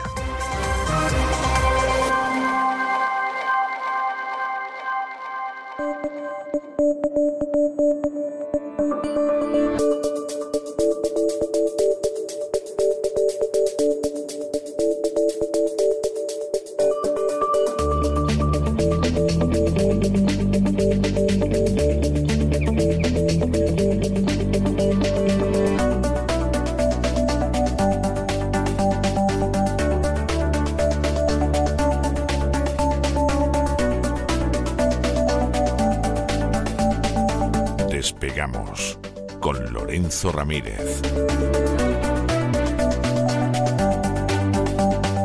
Corremos raudos y veloces hacia nuestro avión, atravesamos el umbral, nos tiramos en plancha sobre los asientos, nos abrochamos los cinturones, despegamos y nos vamos elevando por los aires hasta alcanzar nuestra altura y nuestra velocidad de crucero. A mi lado, don Lorenzo. Don Lorenzo, ¿qué hace usted con esa chapela? ¿Se va a ir a vivir a Guecho o qué? Vamos, eh, eh, muy, muy buenos días a todo eso. Muy buenas, muy buenas, don César. Eh, bueno, no creo, no, creo que me vaya a Guecho. pues allí la gente pues vive bien y tal. He estado viviendo en el País Vasco un tiempo, lo suficiente para ver a, los de la Torre Verde, a los de Iberdrola, que ya sé que usted va por ahí, en el fondo va usted por ahí, ¿verdad? pero en el fondo, vamos, por ahí. La verdad es que comer bien, pero a mí el clima el clima del País Vasco no termino de verlo. ¿eh? Y luego yo es que sufrí. Eh, lo voy a contar, hombre. Yo estudié de muy chiquitito en los jesuitas de Durango. ¿eh? Durango, años duros, con ETA matando. Tiene, tiene usted mérito, ¿eh? O sea, entre nosotros, yo ese, eso lo desconocía, pero verdaderamente me parece meritorio. ¿eh? Iba, iba a jugar al fútbol, me tenía que poner mi camiseta del Atleti de Bilbao, evidentemente, ¿eh? y allí nadie, nadie me hablaba en español. Estoy hablando en 1983, ¿eh? Para que ya... ¿En el 83? Sí, en el 83, ¿eh? con seis añitos, siete añitos tengo Pobrecito mío. ¿Eh? Y allí dándole, dándole también a la pelota vasca, a la Euskal Pilota y todas estas cosas. O sea, que es que cuando la gente dice, bueno, pero ¿cómo puedes aguantar la que está pasando? Digo, pues si es que yo tengo callo ya, don César. Yo, yo tengo callo, yo he crecido ahí con los mejores. Madre mía, don César, yo la verdad me he levantado esta mañana y ya me he levantado asustado. Normalmente yo suele pasar el lunes un poco, ¿no? Me voy dando cuenta del mundo en el que vivimos, pero me suelo levantar bastante bien, pero es que con la semanita de eh, pues la semana pasada que tuvimos, ¿no?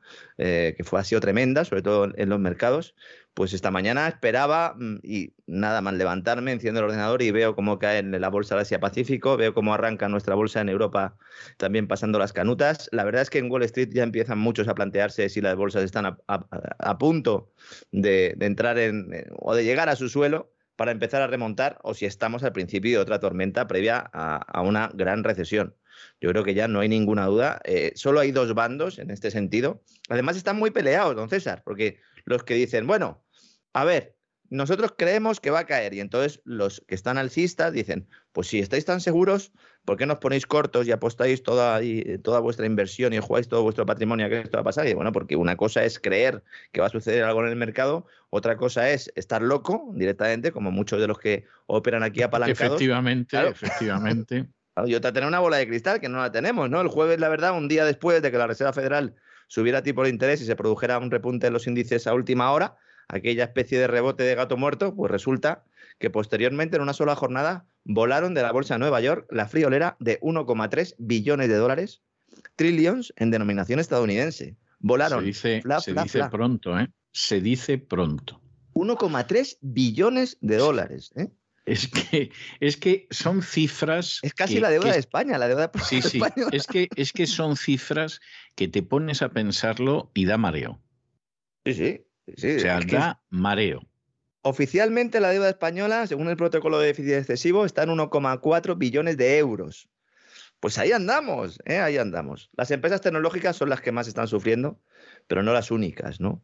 Y el mes, eh, bueno, pues ha comenzado con aquel famoso dicho de Selling May and Go Away que mencionábamos hace unos días, vende en mayo y vete ya o prepárate para el periodo estival, aunque lo cierto es que este 2022 va a ser recordado por la caída de abril, fundamentalmente la de abril, Sí, sí. y sí. seguramente será, será recordado por la caída de Ucrania, ¿verdad? Dirán, ah, esto por la guerra de Ucrania, ¿no? Y en los libros de historia pondrá caída bursátil, guerra de Ucrania. Y pasará la historia, sí, don César. Bueno, Usted que es historiador sabe De- cómo depende de en qué acabe lo de Ucrania. ¿eh?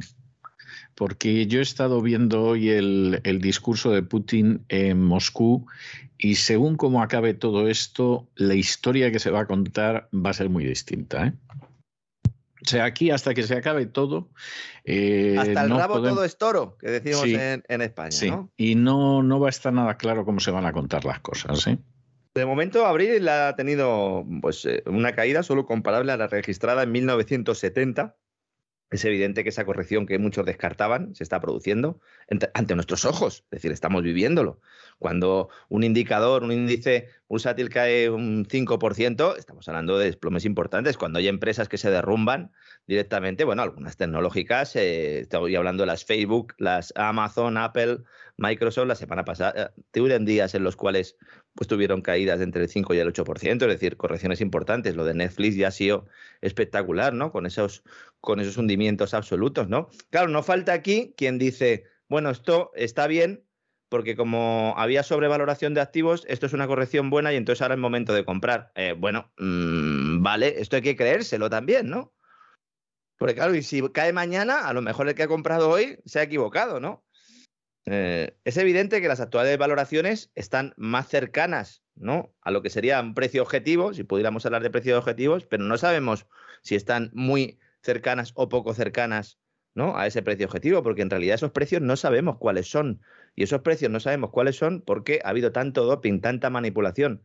Eh, han metido la mano en la creación de dinero tanto que es imposible saber ahora si esa valoración está bien o mal. Aunque hay gente que se dedica a esto, que gana mucha pasta eh, haciendo ese tipo de valoraciones, que incluso tienen un cierto predicamento eh, en, en, en, el sector y que bueno, que cada uno, pues cuando le pague a esta gente por hacer valoraciones, si luego se equivocan, pues que no se echen las manos a la cabeza, porque si un señor, iba a decir un chaval, ya no soy un chaval, si un señor hablando con otro, ¿verdad? Todos los días en un podcast lleva avisando esto desde hace, pues no sé, eh, dos o tres años, y lo sabe, pues estos también lo saben que ganan mucha más pasta que nosotros, ¿no?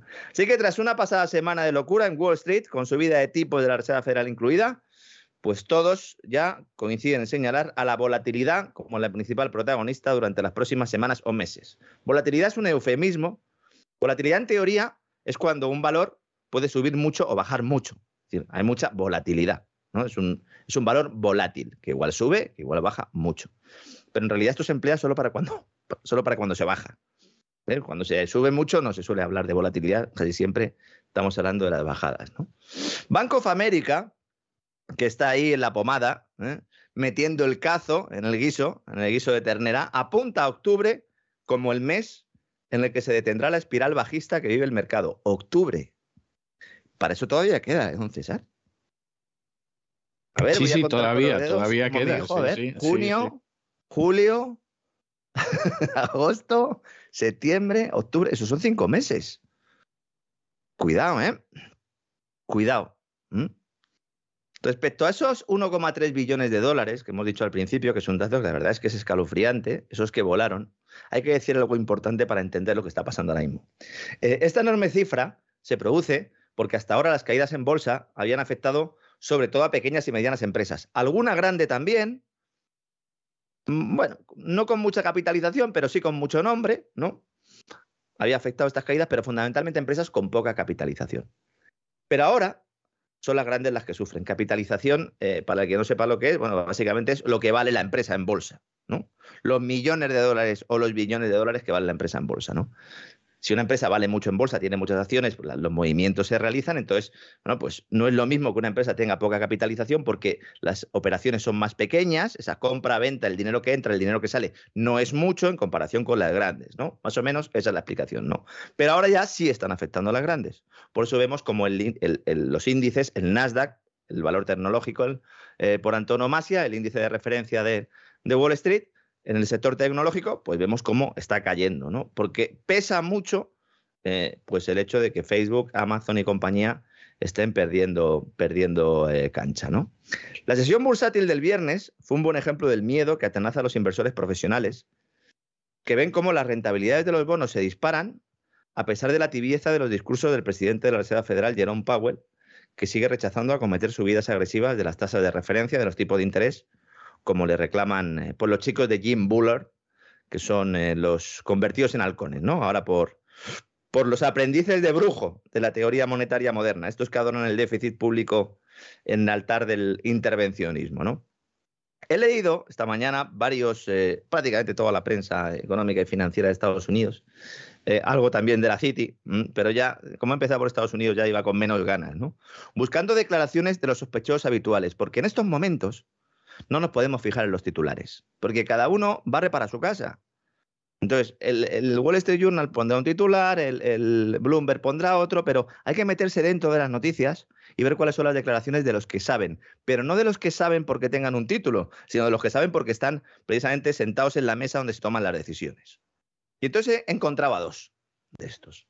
Uno de ellos es David Rubenstein. Este multimillonario de esos que muchos califican como filántropos, pero que trabajan para el mal. En concreto, este tipo es cofundador del grupo Carlyle, el gigante inversor de la CIA.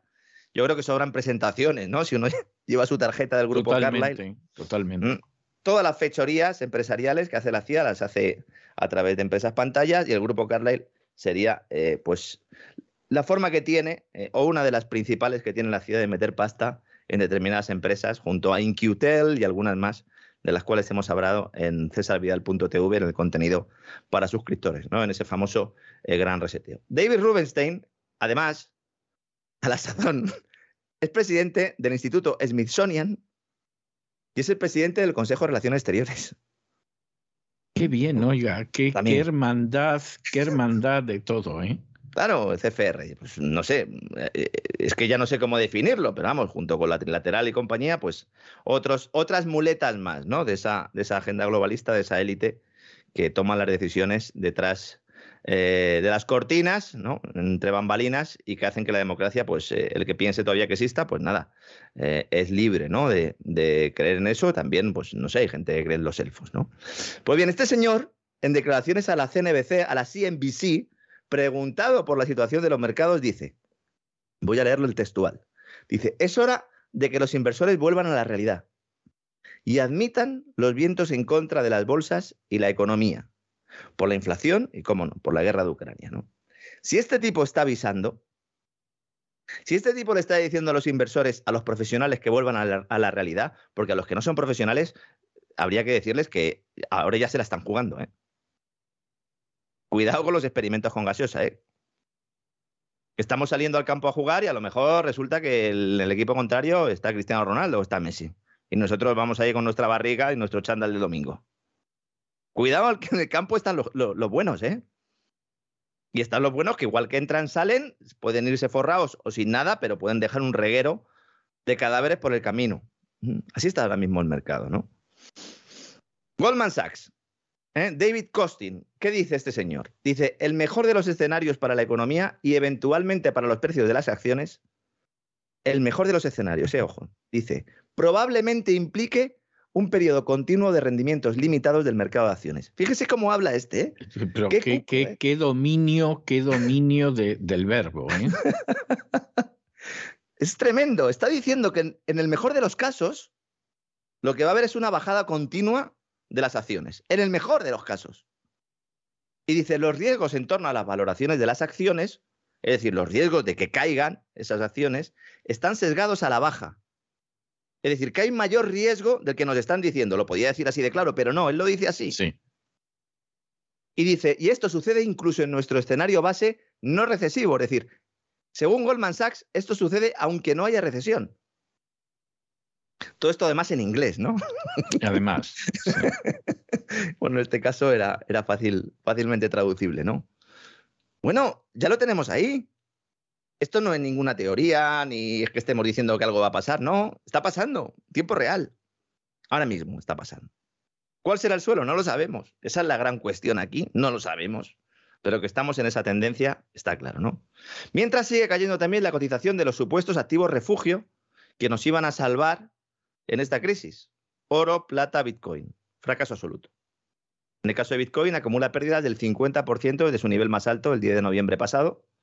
Era un nivel de burbuja, evidentemente. Puede ser que esté encontrando ya una situación de estabilidad. No digo yo que no. A mí me encantaría. Yo lo digo porque siempre hay muchos oyentes que nos dicen, parece que estás en contra. No, si a mí me encantaría. Lo que pasa es que como el Bitcoin está siendo secuestrado por los sospechosos habituales, igual que ha sido secuestrado el oro y la plata, que los precios están manipulados, porque lo que estamos haciendo es intercambiarnos papelitos también, donde pone ahí que tiene usted derecho a no sé cuánto oro, a no sé cuánta plata, o que está ligado a determinada cantidad de oro y plata, cuando en realidad el oro se puede confiscar, ¿no? Si eres el Banco Central de Rusia y lo tienes por ahí, igual te lo, igual te lo quitan, ¿no?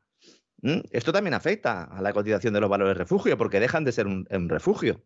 Bueno, hoy precisamente hemos conocido que la Unión Europea pretende usar los activos congelados del Banco Central de Rusia para pagar la reconstrucción de Ucrania, que ya me parece lo último. O sea, ya no solo. Ahí, ahí anda, ahí anda Borrell. Sí, Claro. es, es, es el colmo, de verdad. Es algo de una, de una piratería y de una desvergüenza que, que causa vergüenza ajena. ¿eh? Es que es tremendo. Yo les pido a todos nuestros oyentes, incluso a los que consideran que este tipo de acciones eh, son justificables eh, después de la acción rusa. Piensen en el Banco Central de cualquier otro país que hace algo en contra del derecho internacional. Pongamos, aunque en este caso tampoco sería así, pero bueno, da igual. Pongámonos en ese caso. Tenemos el derecho los demás a no solo bloquear el acceso a su dinero, sino quitárselo. Es que eso solo se podría hacer si hay un gobierno mundial. Porque lo que estamos diciendo es todos nos aliamos y nos ponemos de acuerdo para robarle a este. ¿No? Porque los piratas por lo menos tenían que pelearse entre ellos, ¿no? Aquí no hay pelea ninguna. Aquí Bueno, uno toca la corneta. Bueno, bueno, eh, Bueno. eh, no, aquí no hay pelea porque está claro quién es el pirata mayor, pero luego yo no sé entre los menores lo que puede llegar a suceder. ¿eh? Ya que Sparrow puede andar por ahí con la brújula, ¿verdad? En mareas misteriosas, ¿no? Pues imagínense, está planteando lo suyo. Además, eh, lo de Borrell es tremendo porque, bueno, supongo que ha visto usted las declaraciones. Dice, tenemos el dinero en el bolsillo y alguien tiene que explicarme por qué se puede hacer con el dinero afgano y no con el ruso, lo de gastárselo, dice. Yo de verdad que alucino. No, Yo- lo de Borrell, lo de Borrell es algo, yo no sé este hombre lo que se toma, ¿eh? pero, pero verdaderamente es algo tremendo, ¿eh? Es Pero se- algo tremendo. Yo, de escucharle y sobre todo lo- de leer lo que ha dicho, porque eh, a veces es, complicado escucharlo todo, porque no recogen ¿no? las agencias y todo esto, todas las declaraciones, pero sirve muy bien también para, para ver por dónde van porque se les escapa cosas. Por ejemplo, dice Borrell, dice, ¿quién va a pagar la reconstrucción de Ucrania? Es una de las más importantes cuestiones que hay sobre la mesa. Evidentemente para vosotros, Borrell, para vosotros es una de las más importantes cuestiones desde el minuto uno desde que no quisisteis abrir el Nord Stream. Ya estaba claro quién va a pagar la reconstrucción, porque ya sabéis quién la va a reconstruir, ¿verdad? Las empresas de los amigos. ¿eh? Es que es tremendo esto, ¿eh? Es que es tremendo. ¿eh? Claro, eh, volviendo un poco al tema de los mercados, hay mucha gente, sobre todo la que vive de esto, que dice, no, no, esto es una sobreventa, esto es un pánico que no tiene justificación. Y entonces vemos análisis diciendo, bueno, es factible que los mercados de bonos y de renta variable reaccionen positivamente una vez que se produzca este, ajuste, porque hay mucha sobreventa. Esto es una cuestión de fe. Y como tal deberían de, indicarlo los que están lanzando estos mensajes. Porque, no sé, lo hacen eh, con una seguridad y dices, oiga, mm, usted sabe algo que yo no, porque si lo sabe entonces lo tiene que decir, porque si no está cometiendo un delito.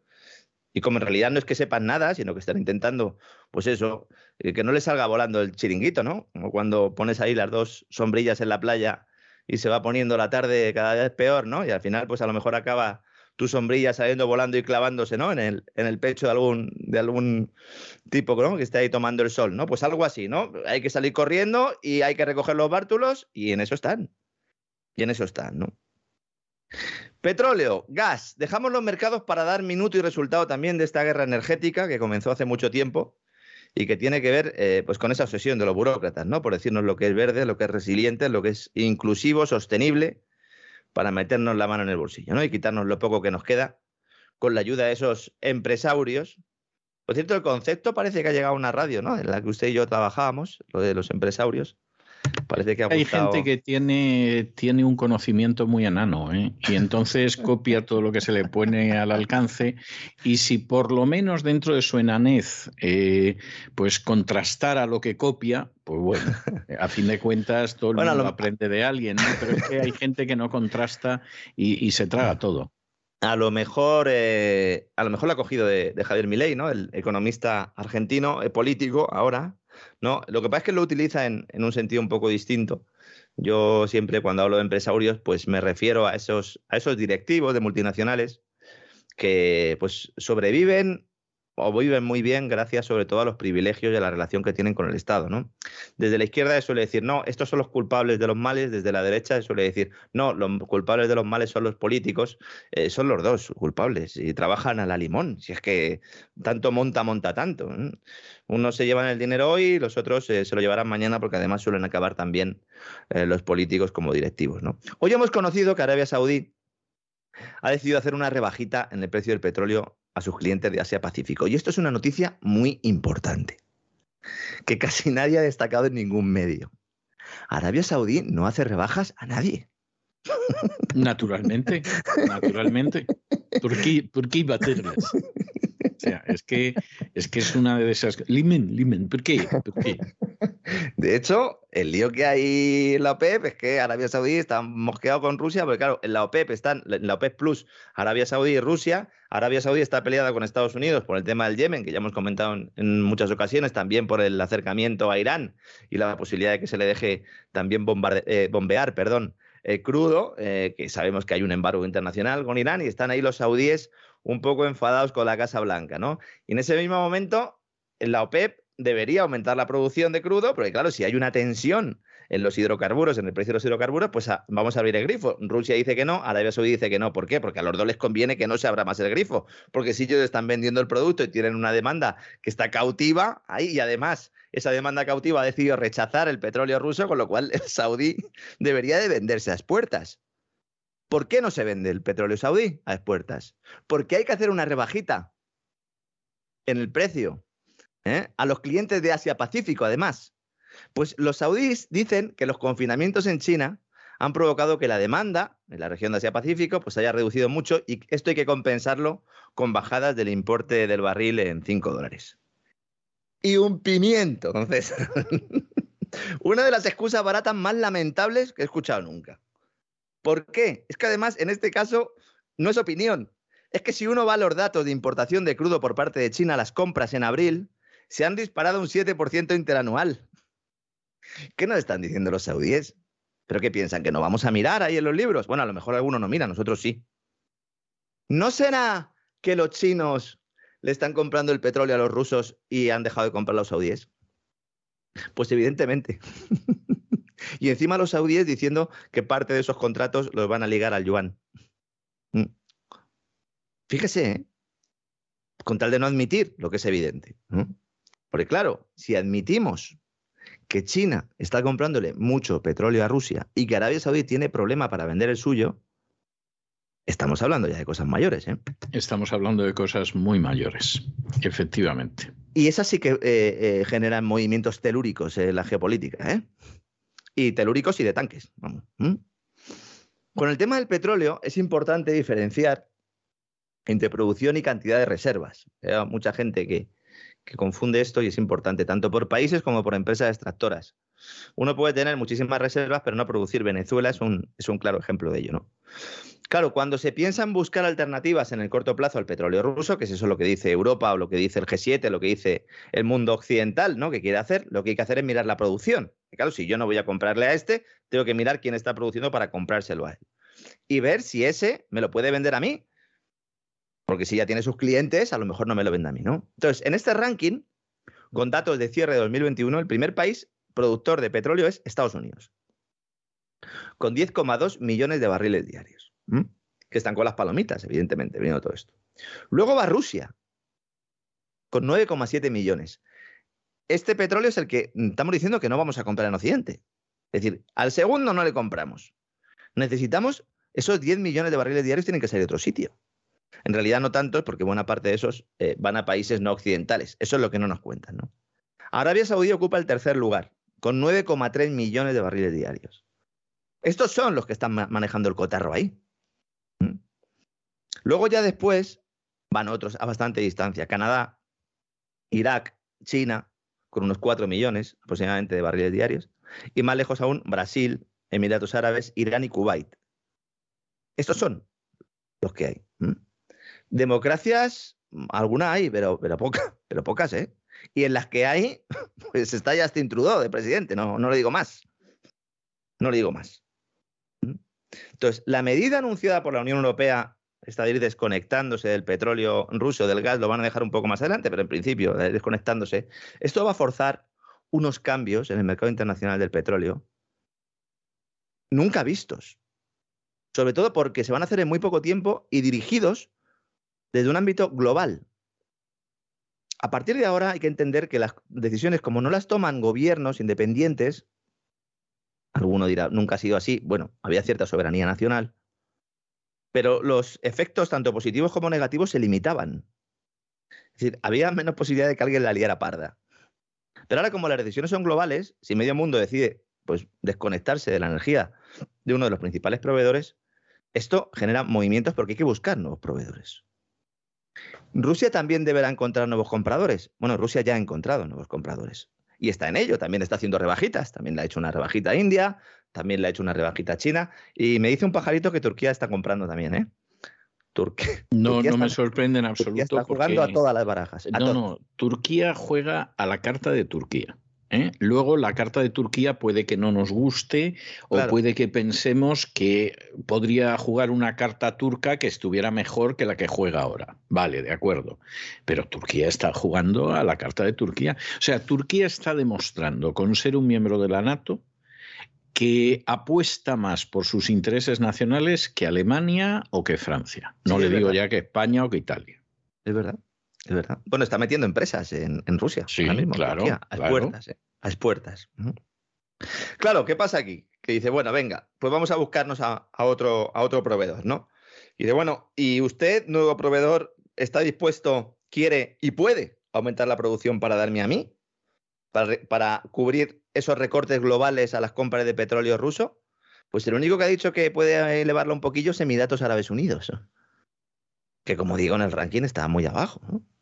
Bueno, el caso de España con Argelia es tremendo. aplaudo también que haya periódicos que hoy hayan publicado que Argelia manda la mitad del gas eh, a España que el año pasado. Eh, si lo hubieran sacado el sábado, pues hubiera sido mejor, ¿no? Ya que aquí lo contamos el jueves, ¿no? Pues, aunque supongo que si dejas pasar unos cuantos días, el plagio, pues eh, canta menos, ¿no? En todo caso, celebro que mucha gente conozca esta noticia, aunque sea a través de otros medios de comunicación, ¿no? Además, tanto la OPEP como Rusia o la OPEP Plus estaban desde antes de la guerra ya poniendo frenos a la producción con el objetivo de mantener precios altos en un mercado que a su vez está presionado, con lo cual esto es una guerra petrolera eh, como tal. Y seguramente también en esos libros de historia se mencione todo esto. ¿no? Y mientras la Unión Europea deshoja la margarita, para ver si deja o no deja de comprar los hidrocarburos a Putin, algunos de los empresarios de los que hablábamos antes se preparan para hacer caja. Sin ir más lejos, Repsol la petrolera que nos dice que es verde, estos eran verdes, decían que eran verdes, que iban a hacer, que iban, es que me da la risa, que iban a hacer una transición, ¿verdad? ¿Eh? De petrolera a, tradicional a petrolera verde. ¿eh? Que yo no sé si es que le van a echar algún tinte o algo al, petróleo, nada más sacarlo, ¿no? Nos decían, no, es que nosotros vamos a apostar por las renovables, pero oiga, usted se dedica a buscar el petróleo y a sacarlo, que está muy bien, que yo estoy a favor. Oiga, no se, no se esconda, ¿no? No se pinte de otro color. Dice, no, no, nosotros apostamos por otro camino, muy bien. Pues estos señores van a convertir su planta de regasificación canadiense de Saint John en una terminal para exportar gas natural licuado hacia Europa. A precio de oro, evidentemente. Ahora, estos han dicho, ah, pues si se lo vamos a comprar a los americanos, nos vamos nosotros allí, que como tenemos allí en Canadá esto, transformamos la planta y mandamos un poco el gas natural licuado para acá, ¿no? Esto, Repsol lo iba a hacer ya o empezó a estudiarlo en 2015 y no salió. Pero ahora, claro, ahora Trudeau está encantado y Repsol también, así que seguramente veamos alguna foto con los directivos de Repsol y el señor Trudeau presentando este maravilloso plan, diciéndonos que es un plan resiliente, inclusivo, sostenible, que sirve para ir avanzando en la transición ecológica, para apartar eh, a Rusia de Europa y para fomentar y, bueno, pues eh, implantar la democracia en todo el mundo. Porque ese es el discurso. Va todo junto, además, ¿no? A veces me dejo alguna cosilla, pero el paquete es ese. Sí, pero bueno, el paquete fundamentalmente es ese. Sí, el menú es ese, ¿no? Con patatas fritas, ¿no? Deluxe o no deluxe, pero el menú es ese. Yo creo que más bien con una tapita de gusanillos, tal y como va la cosa, gusanillos y hierba, ¿eh? No veo yo lo de las patatas fritas asegurado. ¿eh? Vi en un momento eh, de estos que te, que te, lanza YouTube un anuncio y, mi hijo pudo verlo, mi hijo pequeño, y vimos unos sándwiches que vienen ya en una caja para desayunar eh, una especie de pasta similar al foie gras que es vegetal, ¿no? Y esto es lo que van a acabar comiendo los críos, ¿no? Eh, del mundo, ¿no? La verdad es que el mío, evidentemente, no. Papá, qué asco, fue lo que me dijo, ¿no? Pues yo le dije, bueno, pues eso es lo que pasa a mí todos los días, ¿no? Cuando leo el periódico. Repsol, que ya consiguió una licencia para exportar gas desde Canadá durante 10 años, quiere traer a Europa la cantidad equivalente al 20% del gas que consume España. Nos lo van a traer en barquitos. Mm, eso sí, un 40% más caro que el de Argelia, porque claro, eso hay que tratarlo, hay que meterlo en un barco, hay que traerlo. Yo no sé, yo no sé cómo hay gente que no se percata de cuáles son las verdaderas causas de lo que está pasando en Ucrania. ¿eh? O sea, supongo que porque ni se molestan en leer la, prensa económica, ni atan cabos, ni, ni nada de nada. Efectivamente, no. Nord Stream 2, señores. Si yo, yo tengo un póster en mi dormitorio de Nord Stream 2 ¿eh? Eh, mi mujer cualquier día lo quita, pero ahí lo tengo para que nos recuerde todos los días ¿eh? una parte importante de lo, que, de lo que ha pasado aquí. ¿no? Hablando de energía, he hablado de Repsol, pues voy a hablar de otros empresarios, en este caso los señores de Iberdrola. Hay que hacer una mención al presidente de Iberdrola, enemigo acérrimo del presidente de ACS, y que intenta obtener en Estados Unidos lo que le niegan en el Palacio de la Moncloa. Van a tener ustedes a Iberdrola hasta en la sopa y en Estados Unidos. A lo mejor no ven la marca Iberdrola, pero sí ven otra marca que es Avangrid, que es como opera eh, ahí pues esta empresa española, a la cual pues en Nuevo México eh, pues no la pueden ni ver, ¿no? Ignacio Sánchez Galán, presidente de esta empresa, ha sido grabado, supongo que ya lo habrán visto muchos de nuestros amigos, llamando tontos a los españoles que tienen la tarifa regulada eléctrica, la famosa Sí, lo, lo, contamos, creo que fue jueves o viernes. Además, se partía de risa. O sea, es de esta gente que mira a los idiotas y se ríe de los idiotas. Claro, Eso es los idiotas cuando lo vemos no nos termina de hacer gracia, ¿no? Claro, él lo que planteaba es eh, que éramos tontos para haber sido los paganinis de, la crisis energética en los últimos meses, ¿no? Y me gustaría hacer un, un comentario, ¿no? Se elude que uno de los objetivos del gobierno ha sido ese, expulsar a las familias de esta tarifa. Lo dijimos hace meses. Lo dijimos hace meses porque, entre otras cosas, yo tenía esta tarifa. Y ya no solo por trabajar, sino que estaba haciendo un, análisis de esa tarifa, pero desde un punto de vista personal. ¿eh? No lo quería ni contar en el programa, al final lo conté.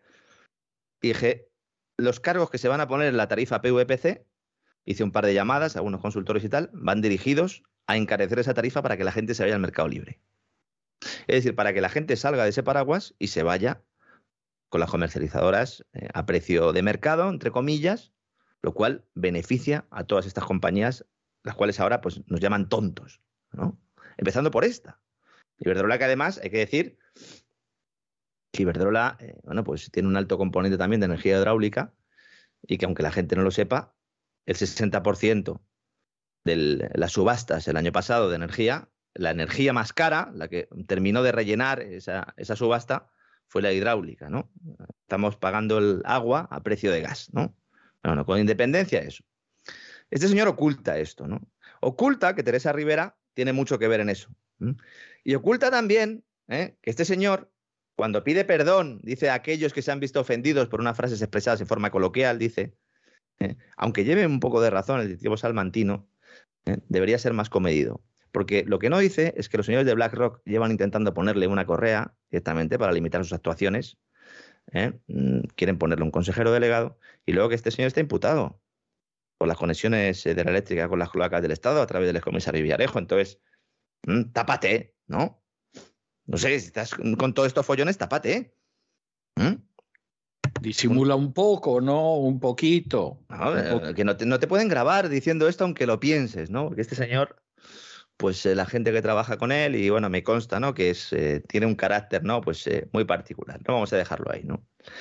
Hablando de España, el candidato del Partido Popular sigue con la matraca de su plan de rebaja fiscal. Vamos a ver, esto es otra gran mentira, por favor. El que gane las próximas elecciones, lo único que va a bajar es la persiana.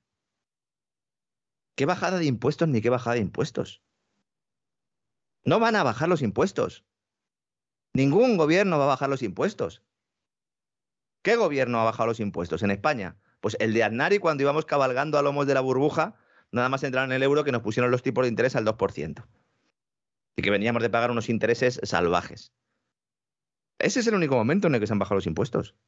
Y Dicen que se bajan en Madrid y tal. Bueno, pues sí, se bajan un poco, pero no se va a poder bajar los pero impuestos. Es, pero es la única vez, ¿eh? Sí. Es la única vez que se hizo. La única vez. Y todo el mundo lo promete, y todo el mundo miente. En la otra orilla el PSOE, pensando en si adelantan o no las elecciones y diciéndonos que todo es estupendo. Y prometiéndole a Bruselas que se va a portar bien con las finanzas públicas. He estado analizando, viendo el programa de estabilidad y, el programa nacional de reformas que ha enviado el gobierno a Bruselas. Lo envió además, eh, pues prácticamente en el último día que, que podía. Lo comentamos aquí, eh, un poco por encima.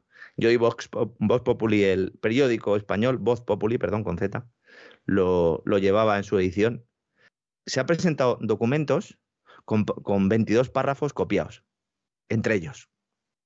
Qué bien, eh, es algo verdaderamente admirable lo Yo que de puede verdad, suceder. Claro, eh, vamos a ver, alguno pensará, bueno, es que esto no se lo va a leer nadie, pues a lo mejor, ¿no? a lo mejor es que esto no se lo van a leer ni en Bruselas, ¿no? Y le han dicho, bueno, tú presenta esto como los trabajos que hacían algunos, ¿no? Los malos estudiantes que los hacían al peso, ¿no? Y entonces hacían el trabajo, les salía 15, 15 hojas y entonces le metían un, un tipo de letra enorme, metían incluso páginas eh, en blanco entre los diversos capítulos, ¿no? Y pues, pues así era un trabajo al peso y algunos profesores, pues que no se los leían, decían, ah, pues este trabajo debe estar bien porque, porque es voluminoso, ¿no? Pues a mí me da esa sensación. Han entregado un borrador, don César. Es decir, les dan hasta el 30 de abril para hacerlo, que tienes cuatro meses para hacerlo. Desde enero, suponiendo que te pusieras en enero. Lo presentas el último día y lo presentas con 22 párrafos copiados de los dos documentos, que en teoría tienen objetivos distintos. Uno es pues exponer un poco las reformas que le prometemos a Bruselas para cobrar ese dinero del Next Generation EU y luego el programa de estabilidad es, oiga, pues en función de, los, de las previsiones de gastos e ingresos que vamos a tener incluidos también esos fondos en el Next Generation EU, pues cómo vamos a poder ir cumpliendo un poco pues eh, la ley presupuestaria y estas cositas, ¿no? Y entonces lo copias, pero es que es más, es que hay numerosas erratas. Hay falta de ortografía. Algunas insultantes. En cuatro ocasiones, en el programa de estabilidad, aparece la expresión entre paréntesis, error, no se encuentra el origen de la referencia. Esto eh, tiene toda la pinta de que lo ha hecho un corrector en Moncloa, diciendo, oye, esta cifra que ponéis aquí no, no sé de dónde la habéis sacado. Que no, no sé yo de dónde Claro, viene. ¿eh? O sea, que se encargue alguien de buscar por favor. Claro. sí. Que se encargue alguien de buscar esto porque, oiga, está usted diciendo que esto va a subir tanto y, esto luego en la tabla no aparece. Es más, es que a veces en el texto aparecen referencias a cifras que luego en los cuadros son, son otras. De verdad. Eh, ni siquiera sabemos hacer esto. Si nos van a dar la pasta, si nos la van a dar. Pero ni siquiera sabemos hacer esto. Es una vergüenza. Es una vergüenza. Porque hay funcionarios a los que no se les deja trabajar porque se han enchufado a otros amiguetes que tienen que entrar porque son los de confianza. Y los tienen leyendo el periódico en el Ministerio de Economía. Es que eso lo he visto yo. Y no es culpa suya encima. Encima, el, el que está en la mesa no es culpa suya, porque es que en muchos casos lo que le gustaría sería hacer algo, porque ir a un sitio a no hacer absolutamente nada es una tortura. Sé porque hubo una época en mi vida en la que mi trabajo consistía en eso, ¿no? Estuve solo eh, menos de una semana, ¿no? Haciendo ese trabajo, pero bueno, porque no era trabajo. Pero es que los encargados, se supone, de hacer esto, no lo hacen. Y encima hay una serie de técnicos, economistas del Estado, que son los responsables de esto. Es que es, es el documento más importante.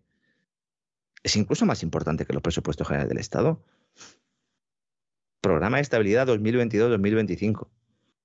La responsable es Nadia Calviño. Esto es un bochorno, ¿no? Como decía hoy Juan Delgado en, en Voz Populi, en el artículo. Titulaba el, gobierno chapucero, autoplagio, gazapos y medias verdades con destino a Bruselas.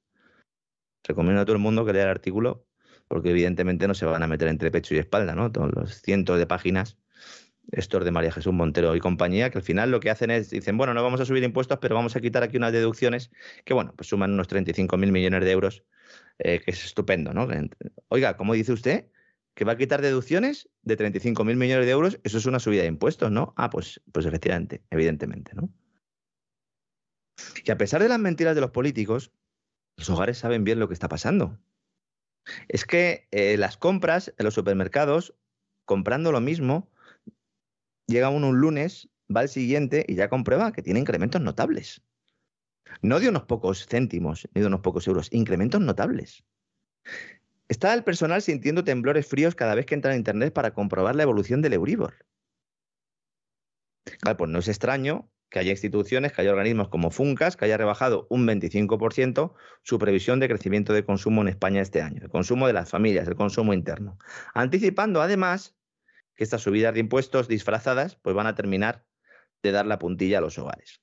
El cuadro macroeconómico, esto es otra cosa muy importante que tampoco se explica, dice que el consumo de los hogares va a crecer este año. Es decir, que van a comprar más bienes y servicios que el año pasado. El que viene también. Y el siguiente. Va a crecer todos. Menos se va a ir desacelerando, pero va a ir creciendo. Claro, uno puede decir, bueno, de alguna manera son políticos y evidentemente ellos tienen que vender su burra y ponen que va a crecer un poquito y tal. Bueno, pero te tienes que basar en algo. Uno se va a las cifras del primer trimestre de este año. A ver qué ha pasado, ¿no? Es que el primer trimestre de este año el consumo ha caído. ¿Y, qué pasa? Que por arte de magia, ¿no? Ahora va a empezar a subir el consumo. A todo trapo. Justo cuando sube la inflación, cuando el coste energético es espectacular, cuando ya la gente está dejando de llenar el, coche. Entonces dicen, no, aumento el consumo. Hombre, yo me creo que en verano pues, puede aumentar el consumo, pero eh, en términos anuales, en 2022, en 2023, en 2024. La razón por la que la hacen, más allá de la propaganda, porque evidentemente esto no sirve, ¿no? No hacen anuncios contando el cuadro macroeconómico, esto lo contamos nosotros aquí cuatro más.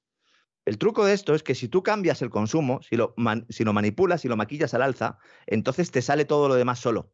Te sale crecimiento económico, que es falso, te sale reducción de déficit y te sale reducción de paro.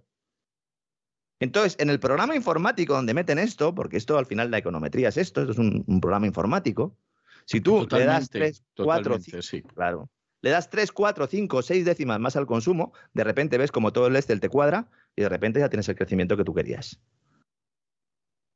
¿Y por qué se puede hacer esto? Porque tal como se calcula el PIB, el consumo es determinante. Porque si no, no se podría hacer. Habría que cambiar tantas cosas pero no, ir al consumo es lo mejor, es lo más fácil. Y es lo que están haciendo. Esto es trilería contable de la peor calaña. ¿Y esto lo saben en Bruselas? Claro que lo saben. ¿Cuántos países lo están haciendo también? Habría que preguntarse, ¿no? Claro. Mm. Por eso digo que la contabilidad nacional europea es una gran mentira. Decimos, ¿la China es una gran mentira? Pues seguramente. Pero siempre estamos mirando a los chinos diciendo, no, es que ellos no son transparentes, es que ellos manipulan sus cifras. Y nosotros se le preguntan a ella Calviño, oiga, ¿y cómo puede ser que usted eh, ponga ahí que la inflación media va a, ser, va a ser tan baja? Dice, no, es que en el segundo semestre de este año ya va a bajar. ¿Y por qué, señora Calviño? El que no se lo quiera creer, que reviente, por supuesto. oiga, ¿y por qué? No, es que mm, va a bajar. La única manera de que baje la inflación teniendo en cuenta los niveles a los que estamos, para que baje a la mitad, en el entorno del 5, del 4, como quiere el gobierno, es que haya una destrucción de demandas sin precedentes. Es decir, que se haya llevado por delante a, empresas y familias. Y entonces, otra vez, a lo mejor, volvemos a escuchar eso de los escudos anticrisis, ¿no? Y los créditos del ICO y, todo esto, ¿no? Por cierto, créditos del ICO, es que de verdad, eh, yo sigo viendo una película, don César, el gobierno ha pagado la serie sobre Sánchez a la productora con créditos ICO. Muy bien, muy bien. Me parece, me parece, la verdad, la verdad es que se ha llegado, no voy a decir estamos llegando, porque se ha llegado hace muchísimo tiempo, pero, pero se ha llegado a una cantidad de, desvergüenza y de obscenidad que es, es verdaderamente tremendo. Verdaderamente tremendo. Es inaudito. Y, y, por otro lado, eh, siguen adelante y nada va a cambiar, porque en última instancia, eh, vamos a ver, es que en última instancia, ¿por qué va a cambiar? Es decir, si en un momento determinado eh, el Tribunal Constitucional declara inconstitucionales una serie de acciones del gobierno, como por ejemplo tener encerrada la población y no pasa absolutamente nada. Pues esto es una tontería es, que eh, eh, eh, lo que tendría es que haber mm, habido elecciones directamente, que hubiera dimitido el gobierno en pleno y que se hubieran desconvocado las cortes. O sea, lo que, lo que es en un país normal, medianamente normal, es que ya ni siquiera mm, hay que guardar las apariencias, ¿no? ¿A qué me estoy refiriendo con lo del crédito este ICO? En realidad no se lo ha dado en un papelito, le ha dicho, toma, te doy el crédito ICO para que me hagas la serie a mí, pero lo que ha hecho ha sido darle al grupo, en concreto el grupo Sequoia, un grupo que ha crecido también mucho últimamente, le ha dado 20 millones de euros de crédito del Instituto de Crédito Oficial y luego resulta que esa es la productora que va a hacer la serie sobre el presidente del gobierno. Y el gobierno lo oculta en una respuesta parlamentaria que da el Partido Popular que le pregunta expresamente por esto. Y lo oculta. ¿Por qué lo oculta? Pues evidentemente porque sabe que esto es un escándalo. Créditos ICO que en teoría tendrían que ir a autónomos y pymes, primero por la pandemia y ahora por los, los ERTES de guerra, ¿no? Como les, les gusta tanto llamar al gobierno, ¿no? Es tremendo, ¿no? Y me gustaría también comentar eh, un, tema que también va a caballo entre la energía, la agenda globalista y también la burocracia y los empresarios, ¿no? Y es eh, la nueva decisión o la nueva ofensiva por el coche eléctrico en Europa, la que está cayendo.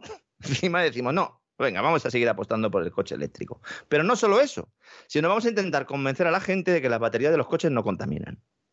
¿Mm?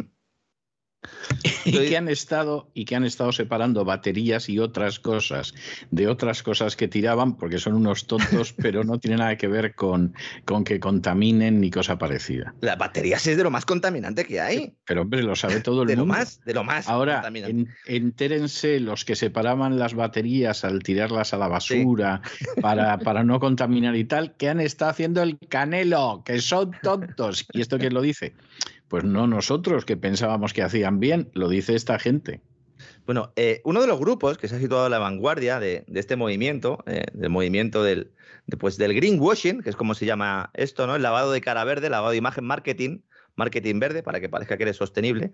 La industria del motor, evidentemente, es una de las que está puesta en la diana, y entonces, igual que Repsol era la petrolera verde, BMW, el fabricante alemán, es la automovilística verde, ¿no? Y entonces, estos tipos que han tenido siempre vehículos de alta cilindrada, de alto consumo, ¿eh? de los que hacían las delicias, ¿no? De los conductores que se lo podían permitir, claro, pues estos dicen, ah, pues yo me voy a poner el primero en la lista, junto con Audi, Volkswagen y compañía, y vamos a trincar dinero de los contribuyentes, vamos a pillar unos 8,2 millones de euros para diseñar un sistema igual que el pasaporte COVID, pero con el pasaporte de baterías.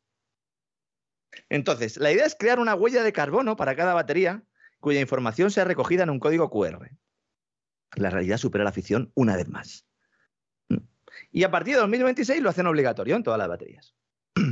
De tal manera que tú puedas ir con tu móvil y vayas con la batería y pongas ahí el código QR y veas una trazabilidad de que la batería esa pues, ha sido recogida en las mejores condiciones sin maltratar a ningún trabajador y además, fíjese, eh, eh, se ha reciclado X veces y por lo tanto contamina menos que el resto. ¿En esto estamos de verdad? Esto lo presentó el ministro de Economía de Alemania, diciendo que esto es para garantizar la transparencia y la sostenibilidad en la cadena del valor de la batería. Esto puede haber gente que se lo trague, puede haber gente que no. Vamos a ver, las baterías, aunque ahora se están trabajando para hacerlas con hidrógeno y tal, fundamentalmente se hacen con litio, necesitan litio. ¿no? BMW dijo hace dos años, en plena pandemia, que necesitaría multiplicar por siete sus existencias de litio para cubrir la demanda en 2025. Y como en Europa no hay suficiente, se lo va a comprar los chinos. Ya firmó un acuerdo con Ganfeng Lithium por 540 millones de euros para garantizarse el acceso a esta materia prima. es decir, que estos señores, mientras diseñan el pasaporte verde para Europa, para la batería verde, fabrican baterías verdes con litio chino. ¿Mm? Eso sí, según indica el Departamento de Comunicación de la empresa en su propia página web, este litio y otras materias primas que se utilicen para fabricar la batería, no dicen, deberán extraerse y procesarse en condiciones éticamente responsables. Pero vamos a ver, no estamos diciendo que no nos podemos fiar de los datos de los chinos. O para esto sí, para esto sí, ¿no? O sea, si los chinos nos dicen que las minias esas de litio ¿eh? está todo el mundo estupendamente con su seguridad social y sus cosas, ¿eh? no lo creemos, pues seguramente sea así. Pero entonces también nos tenemos que creer lo otro, ¿o no? Es que no, podemos cambiar de posición según mí, el viento. A mí es que me parece que hay una mm. falta de vergüenza y de dignidad que, es que da espanto. ¿eh? O sea, es que lo del tema del litio, eh, en Cáceres lo saben. En, Extremadura hay minas de litio. De hecho, Cáceres, eh, yo creo que están los mayores yacimientos de, litio de España están ahí. Hay en otros, eh, en otros lugares también. Eh, de España, también en Galicia hay algo, también en Portugal, pero el, enclave sobre el que todo el mundo se está fijando ahora es Cáceres, ¿no? ¿Por qué hablo de esto concretamente? Porque me he ido a ver cómo se hace esto del litio. Y entonces las asociaciones que están allí peleándose para ver si deciden finalmente hacer o no esa mina o hacer ese yacimiento o esa explotación de litio, pues están peleando porque evidentemente esto sobre el medio ambiente eh, pues genera eh, pues una serie de perjuicios. Claro, hay que poner en la balanza, ¿no? Lo que queremos y lo que no. Pero hay que, ser, hay que, hay que hablarle a la gente y decirle la verdad. Entonces, ¿es sostenible emplear 9.300 toneladas de dinamita de amonio para volar el suelo? Para empezar, ya a ver si sacamos el litio, porque eso es lo que se, lo que se pretende hacer en Cáceres. Sí, sí, que no digo yo, Que, no, que no digo yo que no haya que hacerlo, ¿eh? No lo sé. Pero desde luego esto, bueno para el medio ambiente no hay. De hecho, se genera un polvo nocivo, que hay algunos estudios que consideran que, podría incluso contaminar el agua. ¿Mm? Qué gran alegría, o sea. Sí, sí, sí. Esto es sostenible, ¿no? Eso son las baterías verdes. ¿Mm?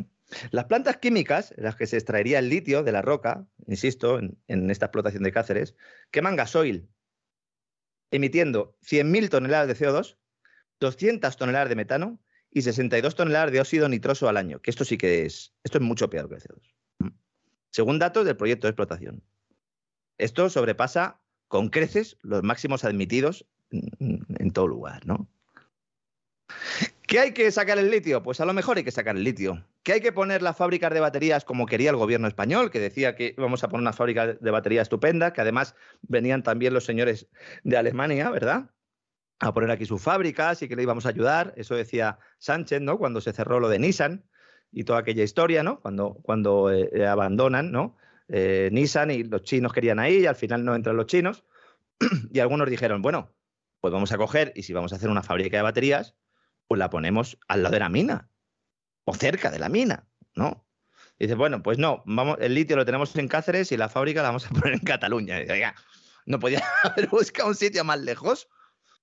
No, oiga, a lo, a lo, en Cáceres, que además Extremadura pues tiene unas necesidades económicas evidentes y tal. Bueno, ¿qué pasa? Que en Cáceres pues no lo quieren hacer porque dicen, bueno, está muy bien el negocio, pero a lo mejor nos dejan esto fatal. Que no sé luego si esto tendrá las consecuencias que nos están diciendo las asociaciones que, están en contra de todo esto, pero que es evidente que atenta contra el medio ambiente. Lo que estamos cuestionando aquí es que los señores fabricantes nos digan que son baterías sostenibles, porque evidentemente un coche eléctrico eh, emite en su producción, en la de sus componentes, y luego cuando el coche ya no sirve, ¿qué haces con él? Pues lo tienes que destruir y no se puede reciclar todo. No se puede reciclar todo. Aunque la verdad es que yo no sé por qué me estoy calentando tanto, porque es que vamos a poder ir corriendo por las carreteras. Ya sabe usted, don César, que ahora el gobierno español ha decidido bajar eh, eh, a 100 kilómetros por hora la velocidad de las autovías. Sí, sí. Esto es extraordinario. Eh, yo que tengo que ir a es Sevilla. Es conmovedor, es conmovedor, sí. Yo no sé cuánto voy a tardar en llegar a Sevilla, don César. Si esto me coge a mí de pequeño cuando iba con mi padre desde Durango, precisamente, en el 127, sea 127, ¿eh? hasta Bear de Segura Jaén, imagínese, ¿eh? Imagínese. Bueno, la verdad es que yo creo que íbamos a esos 100 kilómetros por hora, porque los coches no corrían mucho, ¿no? Nos hemos, nos hemos acostumbrado a que nos digan básicamente todo lo que tenemos que hacer. No tiene ningún sentido desde el punto de vista de la conducción ni de la siniestralidad rebajar la velocidad a 100 kilómetros por hora en las autovías. Es más, es que en otros países se va mucho más rápido. ¿Esto qué tiene? Esto tiene dos objetivos. Uno, el que nos dicen, dicen, no, es que esto está muy bien porque así esto va a impulsar el teletrabajo y el autoconsumo. Y diga, eh, mm, vamos a ver, ¿por qué no vamos a poder coger el, El autoconsumo porque Claro. te vas a comer a ti mismo. O sea, ¿o por qué? No, porque ya llega un momento en el que dices, no, eh, mire, yo mm, me voy a poner un panel solar, me voy a quedar en mi casa y no voy a ningún lado. Porque claro, si me va a costar la gasolina un montón, no voy a poder ir en- el coche a una velocidad tal, no voy a poder hacer viajes, pues en avión tampoco me dejan ir, pues me quedo en mi, en mi casa, ¿no? Voy a dar un dato que poca gente conoce y que muestra hasta qué punto los ingenieros sociales, cuando empiezan a tener ideas de este tipo, ponen muertos encima de la mesa. Hace poco, la Dirección General de Tráfico decidió eliminar la facultad que había en España para cuando vas a adelantar, incrementar en 20 kilómetros por hora la velocidad máxima. Mm. Esto se hacía por una cuestión de seguridad. Si tú vas a adelantar a alguien, entonces písale un poquito más, más que nada para estar invadiendo el carril contrario el menor tiempo posible. Estoy hablando, eh, sobre todo, en los casos en los que hay eh, pues doble sentido de carretera, ¿no? Bueno, desde que se ha implantado eh, esta nueva medida, desde que está prohibido superar el límite genérico de velocidad en carreteras de doble sentido cuando adelantamos, han aumentado espectacularmente los choques frontales en las carreteras. Evidentemente. ¿Esto es una tendencia que se va a mantener? Pues no lo sé, pero coincide con la nueva normativa y tiene cierto sentido. ¿Mm?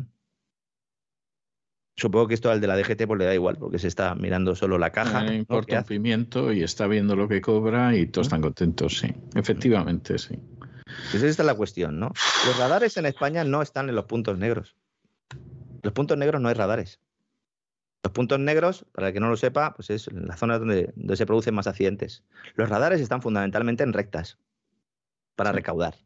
Sí, eso, ese es otro de los elementos absolutamente obscenos de todo esto, que al final los radares no están para ayudar a la gente a que no tenga accidentes, a la seguridad, al bla, bla, bla. No, los radares están para que le podamos sangrar todavía más. Es, es algo verdaderamente de escándalo. De hecho, las, asociaciones de conductores se llevan quejando de hace muchísimo tiempo de esto. Yo he escrito un montón de veces la misma información, porque los diferentes medios en los que hemos estado, pues eh, todos los años había algún estudio de este tipo, que es, es vomitivo. Pero en, en las comunidades autónomas igual, ¿eh? Hay salidas de la M30 donde hay radares para ir a 40, para ir a 50, que son eh, cajas registradoras. Sí, totalmente. Literalmente, cajas registradoras. Totalmente. Entonces nos esquilman por todos los lados, ¿no? Eso sí, ya sabemos que es por nuestro bien. Así que, bueno, pues el que vaya en un coche eléctrico de estos, pues ya sabe que lleva su batería con su QR, ¿no? En orden, que ha sido eh, reciclada eh, según los máximos estándares y que la ha sacado un chino con seguridad social, allí en la mina. Cuidado, estamos hablando de China, cuidado. Esto casi se me olvida decirlo. Cuidado con el triángulo del litio. Bolivia, Argentina, Ecuador. Cuidado porque hay unos yacimientos que van a expoliar y que van a dejar eso, bueno, como un solar, ya, ya está, ¿no? Cuidado, sobre todo en Bolivia. Ahí, en ese triángulo de litio, en ese triángulo de oro, de litio, ¿no? Hay una iniciativa en la cual están varios fabricantes de coches, entre ellos también el grupo BMW, pero Volkswagen, también BASF, la química, Daimler, los alemanes. Y han montado allí la Asociación para el Litio Responsable. ¿Mm? Pues claro, dice, es que esto, este ecosistema es frágil, así que vamos a sacarlo, pero lo vamos a sacar de forma responsable. ¿Mm? Es una gran tomadura de pelo. Un día vamos a dedicar un programa completo a explicar las mentiras y las verdades también del coche eléctrico. ¿Mm? Y sobre todo, pues a exponer que buena parte de lo que nos están contando es falso, ¿no? Yo siempre digo lo mismo, si se quiere apostar por este tipo de movilidad, pues eh, cada uno es libre de hacerlo. Y si los políticos eh, pues eh, quieren hacerlo y les votan, suponiendo que haya elecciones limpias, claro, pues no tengo ningún problema. Pero claro, es que si la primera premisa no se cumple, la segunda tampoco. ¿Mm? Porque nos están engañando para que compremos un determinado mensaje que se cae por su propio peso. Y solo hace falta ver la factura de la electricidad para ver que el coche eléctrico, tal como está planteado, pues eh, no es viable. No es viable sin el dinero de los contribuyentes. Una vez se solucione el tema del almacenamiento, se solucione de verdad, que yo creo que va a llegar, sin ninguna duda, porque la tecnología además va avanzando, los costes se van reduciendo, seguro que va a llegar el almacenamiento. Entonces tendremos un nuevo mundo de verdad. Y entonces la energía eólica y la energía solar podrán garantizar el suministro sin que haya corte y sin que haya nada, pero ese mundo está todavía bastante lejos. Y decirle a la gente que está aquí ahora y que haga esfuerzos ¿eh? y que se duche menos y todo para ser solidario con Ucrania, pues es una gran tomadura de pelo. Eso sí, una tomadura de pelo pues resiliente, verde, sostenible e inclusiva, don César. Efectivamente, efectivamente. Así es, así es, así es. Bueno, don Lorenzo, muchísimas gracias por todo y, en fin, ¿qué quiere usted? le veo, en un rato, ¿no? Le veo en un rato. Eh, es verdad, nos vemos en un rato, sí, es verdad. Si hoy tenemos así fue España. Claro, estaba si hoy viene Atila. claro, estaba yo con lo de Cáceres y tal, digo, los visigodos no estuvieron por ahí al final también. Sí, sí, sí, sí, sí. Si hoy, hombre, por favor, hoy, viene, Atila, hoy viene Atila, o sea, viene Atila de pasada, ¿eh? o sea, hay que reconocer que viene Atila, pero bueno, viene Atila, en fin, eh, a sus cosas, ¿no? Pero, hombre, sí, sí, viene Atila, viene Atila, claro, es verdad, o sea, y los visigodos son los buenos, claro, porque se enfrentan con Atila. Claro, claro. Usted ya sabe que las invasiones, según quien las haga, son buenas o son malas, ¿no? Entonces, claro, en este caso, como el que se lo digan a los iraquíes, ¿no? Exactamente, o a los libios, o a los afganos, o a otros muchos. Sí, en este caso, como era Tila el que hacía la invasión, era malo. O sea, esa, esa es la historia. Pero sí, sí, hombre, ya lo creo, ya lo creo. Bueno, nos vemos dentro de un rato. Hasta ahora, don César, un abrazo. hasta ahora.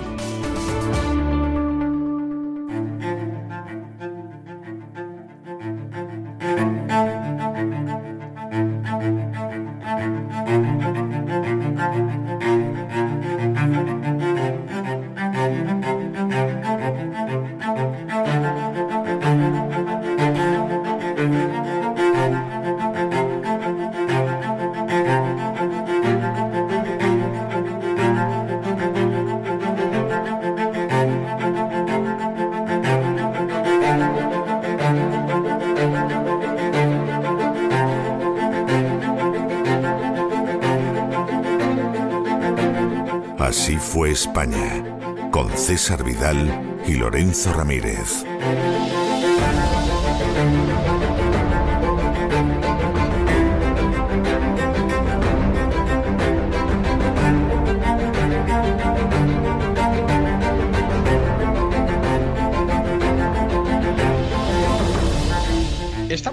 Y estamos de regreso para dar inicio a esa sección, a ese programa doble y sesión continua que tenemos siempre los lunes en La Voz. Ya saben ustedes que es un programa doble y sesión continua que dedicamos a la cultura hispánica, cosa que en fin no sucede en España ni siquiera en las entidades que corren a cargo del Estado, todo lo contrario. Pero nosotros empezamos ese programa doble con la historia en la Sí fue España que todavía es así fue Hispania, y luego a continuación nos quedamos en la lengua española con doña Sagrario Fernández Prieto. Por supuesto, en la primera parte, como ustedes saben, a mi lado y de manera absolutamente extraordinaria, don Lorenzo Ramírez, que aquí vamos cabalgando semana tras semana por la historia de España. Muy buenas noches, don Lorenzo, de nuevo.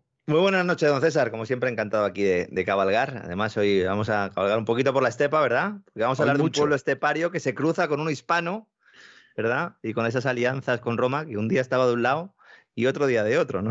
Efectivamente. Bueno, la semana pasada ya vimos que Teodorico, el bastante brillante rey de los visigodos, eh, finalmente había fijado su capitalidad en Tolosa, seguía ambicionando de alguna manera el poder extenderse hacia el sur, el volver a España, que tenía un clima bastante mejor que donde habían querido colocarlo los romanos, y la verdad es que Teodorico es un personaje que en ese intento de avanzar hacia el sur no tuvo mucho éxito. Por ejemplo, él hizo un acercamiento a los vándalos del norte de África, oye, que era una zona de clima bastante mejor que ahora y bastante mejor que el de otros lugares, casó a una de sus hijas con Guerico, que era hijo del rey Genserico de, este pueblo, de los vándalos, y, pero Genserico en esos momentos estaba más por acercarse a Roma que por acercarse a los visigodos. Acus, eh, se le había metido en la cabeza que a lo mejor podía casar a su hijo con la hija del emperador Valentiniano. Total, que a la pobre princesa visigoda la acusó falsamente de que lo había querido envenenar, la mutiló y la devolvió a su padre. O sea que la aventura esta de apertura al norte de África salió mal, como casi siempre que los españoles acaban en el norte de África, que acaba como el Rosario de la Aurora. Bueno, pues es que parece que hay cosas que son un sino histórico, ¿no? Y desde luego esta idea fracasó totalmente.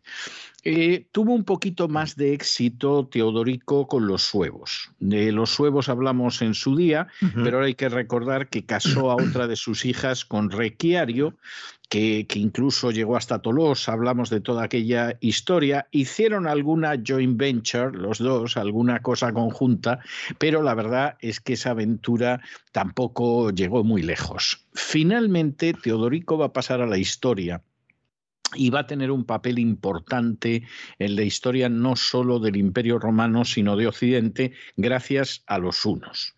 Uh -huh. eh, los hunos aparecen en las fuentes chinas como los Hyonu, eran uh -huh. de estos pueblos que había en el centro de Europa que intentaban llegar a China y arramblar con todo lo que pudieran, uh -huh. pero los chinos, en fin, era gente seria que la mayor parte de las veces conseguía contener las invasiones y entonces los Hyonu pues se fueron desplazando de hecho, hacia los echan, los echan del Turquestán, ¿no? También. Exactamente, exactamente. Y entonces les, les empujan un poco a, a, llegar de vía Danubio, ¿no? A, a Europa, ¿no? Los hunos, a diferencia de otros pueblos, como por ejemplo los visigodos, la verdad es que eran prácticamente impermeables a la cultura romana. Es decir, uh -huh. Hombre, a los visigodos algo se les pegaba, ¿no? A los francos algo se les pegó, a los alamanes, etcétera.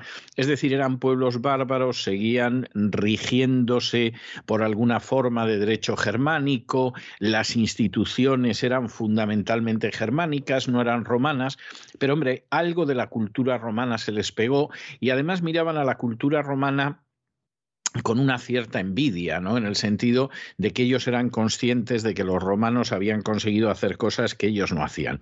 A los unos eso les importaba un pimiento. Es decir, era un pueblo. De hecho, los consideraban débil, consideraban débil al, al que era así. Exactamente. Y de hecho los unos, pues en realidad era gente con una cultura mucho más atrasada que los godos y en realidad vivían pues fundamentalmente del saqueo. Es decir, desde Alemania y Austria al sur de Rusia, pues habían ido saqueando todo lo que se encontraba. Solo una parte muy pequeña de los unos que seguían siendo un pueblo nómada se habían establecido y cultivaban la tierra, pero esto era algo muy excepcional. Era un en, en Hungría había, ¿no? Eh, exactamente. Un número importante, ¿no? De, de unos exactamente, ahí. exactamente. Y en términos generales de lo que vivían, pues era del botín de guerra y de los impuestos. Uh -huh. es, decir, ellos captaron que la forma de vivir del trabajo del prójimo sin trabajar era imponer impuestos, imponer tributos, y oye, los unos de la cultura romana no copiarían mucho, serían más bien tirando a brutos. Pero eso, Pero de que sí, la ¿eh? manera, exactamente, eso de que la manera ideal de vivir del trabajo del prójimo es mediante los impuestos, eso lo entendieron enseguida. Fue algo, algo, pero, pero vamos, verdaderamente prodigioso. Uno Se trataba de... de, invadir para cobrar los impuestos que estaba cobrando Exacto. el Imperio Romano de Oriente y dice, no, no, esto lo vamos a cobrar nosotros, así que quitarnos de aquí que nos vamos a quedar nosotros al cargo, ¿no? De la capacidad recaudatoria. Y luego, cuando nos convenga, vamos subiendo los impuestos, por supuesto. O sea, aquí no nos vamos a quedar en donde están ustedes. El Montoro de la Estepa, en este caso. Era, sí, sí, sí, era una especie de Montoro de la Estepa, efectivamente. Sí, supongo que con. Sí, sí, supongo que además la misma mirada esa de, de, de comadreja codiciosa. O sea, es muy posible, es muy posible. Bien, el caso, el caso es que uno de los caudillos más importantes de los unos que se llamaba Rúa, aunque no tenía Sí. nada de gallego ni de portugués, ni nada, pero se llamaba Rúa, no, y era uno. Bueno, pues Rúa consiguió unificar a los distintos grupos de los unos que se extendían sobre media Europa y entonces decidió que, bueno, por supuesto el imperio le iba a tratar como federado, pero le iba a pagar impuestos. ¿eh? O sea, nosotros aquí somos federados, pero nada de que nosotros pagamos impuestos y cumplimos con No, no, no, no, no, no. Aquí somos los federados FETEN, los unos, y cobramos impuestos. Entonces, por ejemplo, el Imperio de Oriente tenía que pagar un impuesto anual de 350 libras de oro, que no está mal. ¿eh? No está mal, la historia está. Y en el caso de Occidente, pues se quedaron con la región de Panonia y Sí. ahí estaban ellos tan contentos. Eso Bien. sería Hungría hoy en día, ¿no? Sería buena parte, buena Sí, parte, sí. En, en medio de esa situación, bueno, Rúa sienta las bases para el expolio, es decir, el sistema impositivo. En un momento determinado muere y le sucede su sobrino Atila. Ajá. Y eh, inmediatamente Atila, pues por supuesto, tiene muy claro que en el momento en el que puede cobrar impuestos, él exige lo que quiera. Por ejemplo, decidió llamarse Magister Militum, pero eh, fundamentalmente no porque se lo hubiera concedido el emperador ni cosa parecida, pero como había habido algún jefe bárbaro antes que se había llamado Magister Militum, es decir, el maestro de los soldados, que sería la traducción literal del latín, pues él no iba a ser menos. Y efectivamente era así. Y luego, en el año 447, decidió que subía los impuestos. Y si hasta entonces Oriente pues estaba pagando un tributo anual de 350 libras de oro, pues él dijo a partir de ahora van a ser 2100. ¿Por qué? Ah. Porque se necesita. Es decir, se necesita y yo supongo que no les quiso contar esa mentira de la sanidad, la educación y tal, Hombre, porque Atila era bárbaro, pero no era un golfo ni un sinvergüenza, ¿no? Sea, Hombre, eh, cuando le nombran heredero, le nombran con el otro sobrino también, que era Bleda, y a ese lo pasan a cuchillo, es decir, ¿eh? Mm, ese desaparece rápidamente y se, y se queda al mando a ti, la verdad. Evidentemente, porque a él Bleda le importaba un bledo y efectivamente desapareció. Disculpen los oyentes el juego de palabras, pero es que casi resulta obligado. Es decir, Atila al final Sí que era un killer, ¿eh? Totalmente, totalmente. Y además él era consciente de que al final los impuestos no se suben porque haya necesidad, sino porque puedes.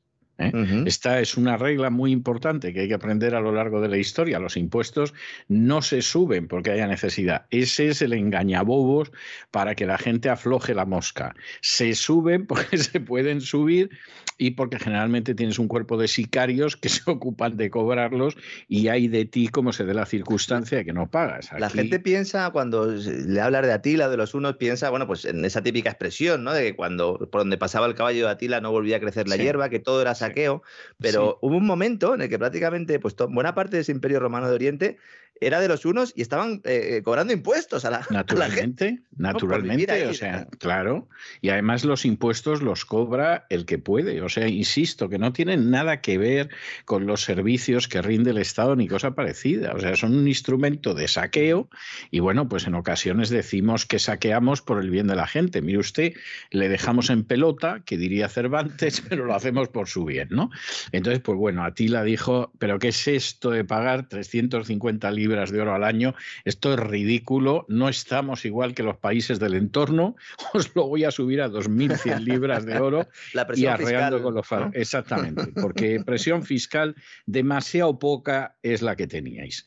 ¿Qué pasaba en Occidente? Bueno, pues aquí Atila ya dijo, aquí en Occidente, si les hago esto a los de Oriente, que son más sofisticados, más cultos, más elegantes, más de todo, vamos a los de Occidente, es que no me los como con patatas porque todavía no se ha descubierto América y no hay patatas por aquí, pero vamos, me los como con lo que sea, ¿no? Y entonces ahí dijo, bueno, aquí va a haber una cosa muy fácil y es que eh, hay un emperador que es muy débil, que es Valentiniano III, que el único que le apoya es a Ecio, y en ese momento sucede algo que es verdaderamente impresionante, y es que la hermana del emperador, que la tenía recluida el emperador, porque parece ser que era una señora de braga floja, es decir, era, una señora de moral distraída, que dicen otros, pues el emperador la tenía encerrada porque verdaderamente eh, esta señora que se llamaba Honoria, para más, para más Inri, pues en fin, tenía una vida un tanto promiscua. Y Valentiniano debió pensar, hombre, la hermana del emperador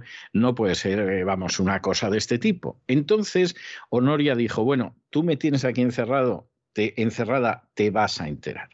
Y entonces le mandó una embajada a Atila diciéndole que si la sacaba de su cautiverio, que se casaba con él. Se le pidió ayuda, como, como, Leia en Star Wars, ¿no? Totalmente. Eres, mi única esperanza, le dijo Atila. Exactamente. Y además, para que quedara claro que esto no era una inocentada, no era una broma, no quería tomarle el pelo a Atila, que seguramente tendría muy poco, ¿no? Usted sabe, generalmente llevaba la cabeza rasurada y solo una coleta y tal, pero... Esos gorros estilo mongol, ¿no? También. Exactamente. Para que quedara claro que no le quería tomar la coleta, le mandó un anillo eh, diciendo, Atila, este anillo es garantía lo que te digo. Tú me sacas de aquí donde me tiene confinado mi hermano y yo me caso contigo. ¿eh? Y entonces... Y de paso te llevas las riquezas aquí de, de Valentiniano y compañía, claro. Exactamente. Bueno, Atila se puso más contento que unas Pascuas, obviamente, porque dijo, bueno, esto es maravilloso, se plantó a ver a, Valentiniano y le dijo, bueno, que vayas soltando a tu hermana Honoria, que se va a casar conmigo, y ya que se va a casar conmigo y que yo voy a ser el marido de la hermana del emperador, me vas dando la mitad del territorio del imperio. Claro, porque algo no va a venir desnudita Honoria, ¿no? O sea, tendrá... Que la otra mitad ya la cogeré yo, ¿no? Que la otra mitad ya la cogeré yo. Ya me ocuparé yo. Bueno, no hace falta decir que Valentiniano III se llevó un susto de muerte, pero evidentemente no podía ceder y dijo, bueno, y no solo es que no te doy a mi hermana y no solo es que no te doy medio imperio, sino que además dejo de pagar impuestos. Y aquí efectivamente la cosa se puso cruda porque si no pagaba impuestos de que iba a vivir Atila y Pero no, salió un papa con un maletín en aquel momento? No, no, que va a salir un papa con un maletín. Dice que San Magno intentó ahí ¿eh? detener allí en la historia eh, pues, poniendo pues pasta encima de la mesa, he leído yo. Pues yo no estoy muy seguro, ¿eh? o sea, no, porque de hecho, de hecho Atila inmediatamente lo que hizo fue organizar a su ejército y dijo, os vais a enterar porque yo voy para allá y además eh, es curioso, pero a Atila se le iba uniendo gente. Es decir, él entró en la Galia y a medida que desde la Galia iba bajando hacia Roma, había pueblos germánicos que decían aquí hay botín y se apuntaban con Atila. Yo, ¿eh? un momento en el que había casi más soldados que no eran unos que unos eh, de los que habían empezado. Sí, sí. Exactamente. Esto en el 451, es decir, al imperio le quedaba un cuarto de siglo raspado en ese momento. Bueno, Aecio inmediatamente moviliza un ejército. El ejército de Aecio, que defendía el imperio romano de Occidente, pues era como el ejército de Atila, es decir, no había unos pero había bárbaros fundamentalmente, es decir, casi todo en ese momento eran francos, eran borgoñones, eran alanos y, y esto es lo importante, había visigodos. Porque cuando Aecio se ve venir al ejército de Atila y que los pueblos germánicos se van sumando, pues él sabe lo que son las tropas auxiliares que lleva, pero él es consciente de que necesita desesperadamente a los visigodos de Teodorico para que le salven de Atila. Es decir, ahí lo único que puede haber es eso. Eh, Teodorico se dio cuenta de que le interesaba ayudar a Ecio y ayudar al imperio, porque dijo, bueno, como aquí se imponga Atila, efectivamente nos va a pasar como a Bleda.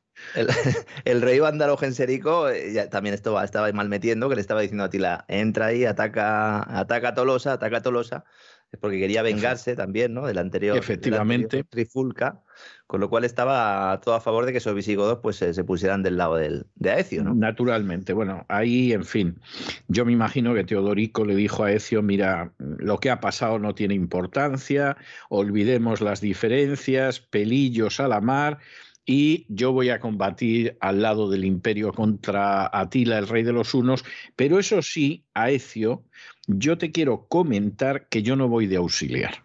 ¿eh? De auxiliares va esta gente, los francos, los borgoñones, los alanos, etcétera, etcétera. Yo no voy de auxiliar, yo voy de aliado en plano de igualdad. ¿eh? O sea, esto, esto no es la OTAN, Aecio. ¿Eh? que vais los romanos y los demás aquí de mariachis a llevarnos las bofetadas y no, no, no, yo aquí voy de aliado a aliado, de aliado de verdad y, esa es la historia que hay. ¿eh? O sea, yo voy de aliado, pero de aliado cierto y por lo tanto voy en plan de igualdad. ¿eh? Bueno, la batalla finalmente se dio. Y es una batalla que se dio a unos siete kilómetros de Troyes, Troyes, de ahí que a veces se habla de la batalla de Troyes, en un lugar que se llamaba Mauriacus y que actualmente se conoce como Moiré y que los libros de historia aparece como los campos cataláunicos. Ah, vale, vale. ¿Eh? Exactamente. 451, en el 451, ¿no? Exactamente. La batalla se produce ahí. En esa batalla el peso principal lo tuvieron los visigodos. El ala derecha la mandaba Teodorico, el rey de los visigodos, y por cierto, el ala izquierda la, la mandaba también un hijo de Teodorico que se llamaba Turismundo, junto con Aecio. Es decir, que aquí verdaderamente la fuerza importante para enfrentarse con Atila fueron los visigodos. En el centro, estaba Saugibón, que era el jefe de los alanos, y luego pues distintas fuerzas auxiliares distribuidas en, en, el, en el orden de batalla. Se suele decir que Atila fue totalmente derrotado en esta batalla, pero esto no es verdad. Esto no se corresponde con la realidad.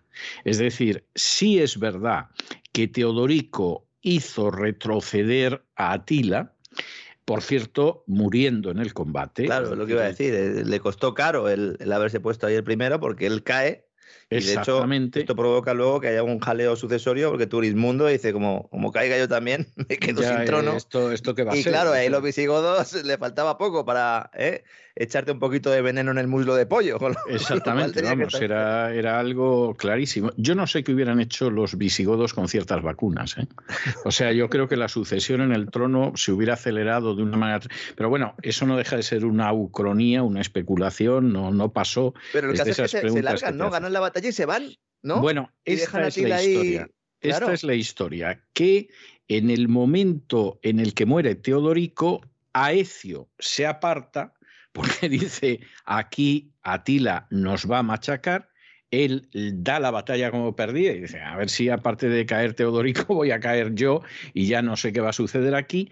Y aquí finalmente la derrota de los unos se debe a la cautela más que excesiva de Atila, porque claro, Atila en ese momento se encerró detrás de las fortificaciones de su campamento. Por hacer como Rajoy, entonces le pasó factura. Sí, permitió que los visigodos y los cuatro romanos que había por allí se percataran de que la batalla no estaba perdida, sino que estaba indecisa, y entonces Turismundo, que allí mismo lo aclamaron como rey de los visigodos para suceder a su padre, pues hasta quiso atacar el campamento de Atila, y a lo mejor eso hubiera significado el final de Atila.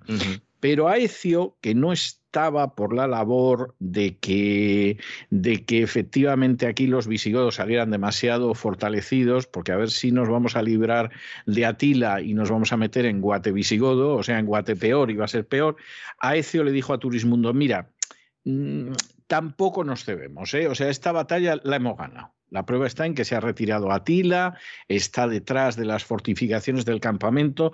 Mira, Turismundo, tú que eres joven, ¿eh? si quieres seguir un consejo, claro. lo mejor es que te vayas a Tolosa tira y que quede claro, tira para Tolosa, efectivamente, porque eh, de esa manera eh, lo que sucede es que va a quedar claro que eres rey.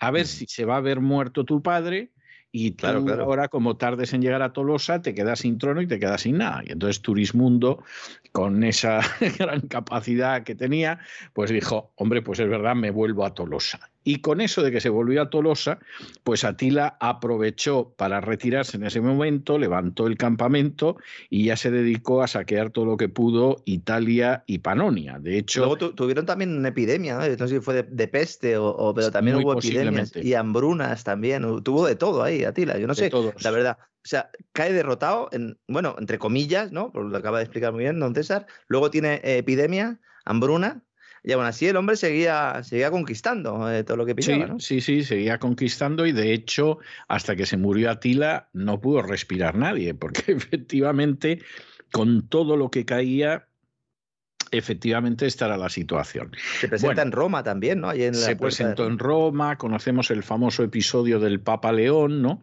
Que nunca se sabrá que habló con el Papa León. ¿Eh?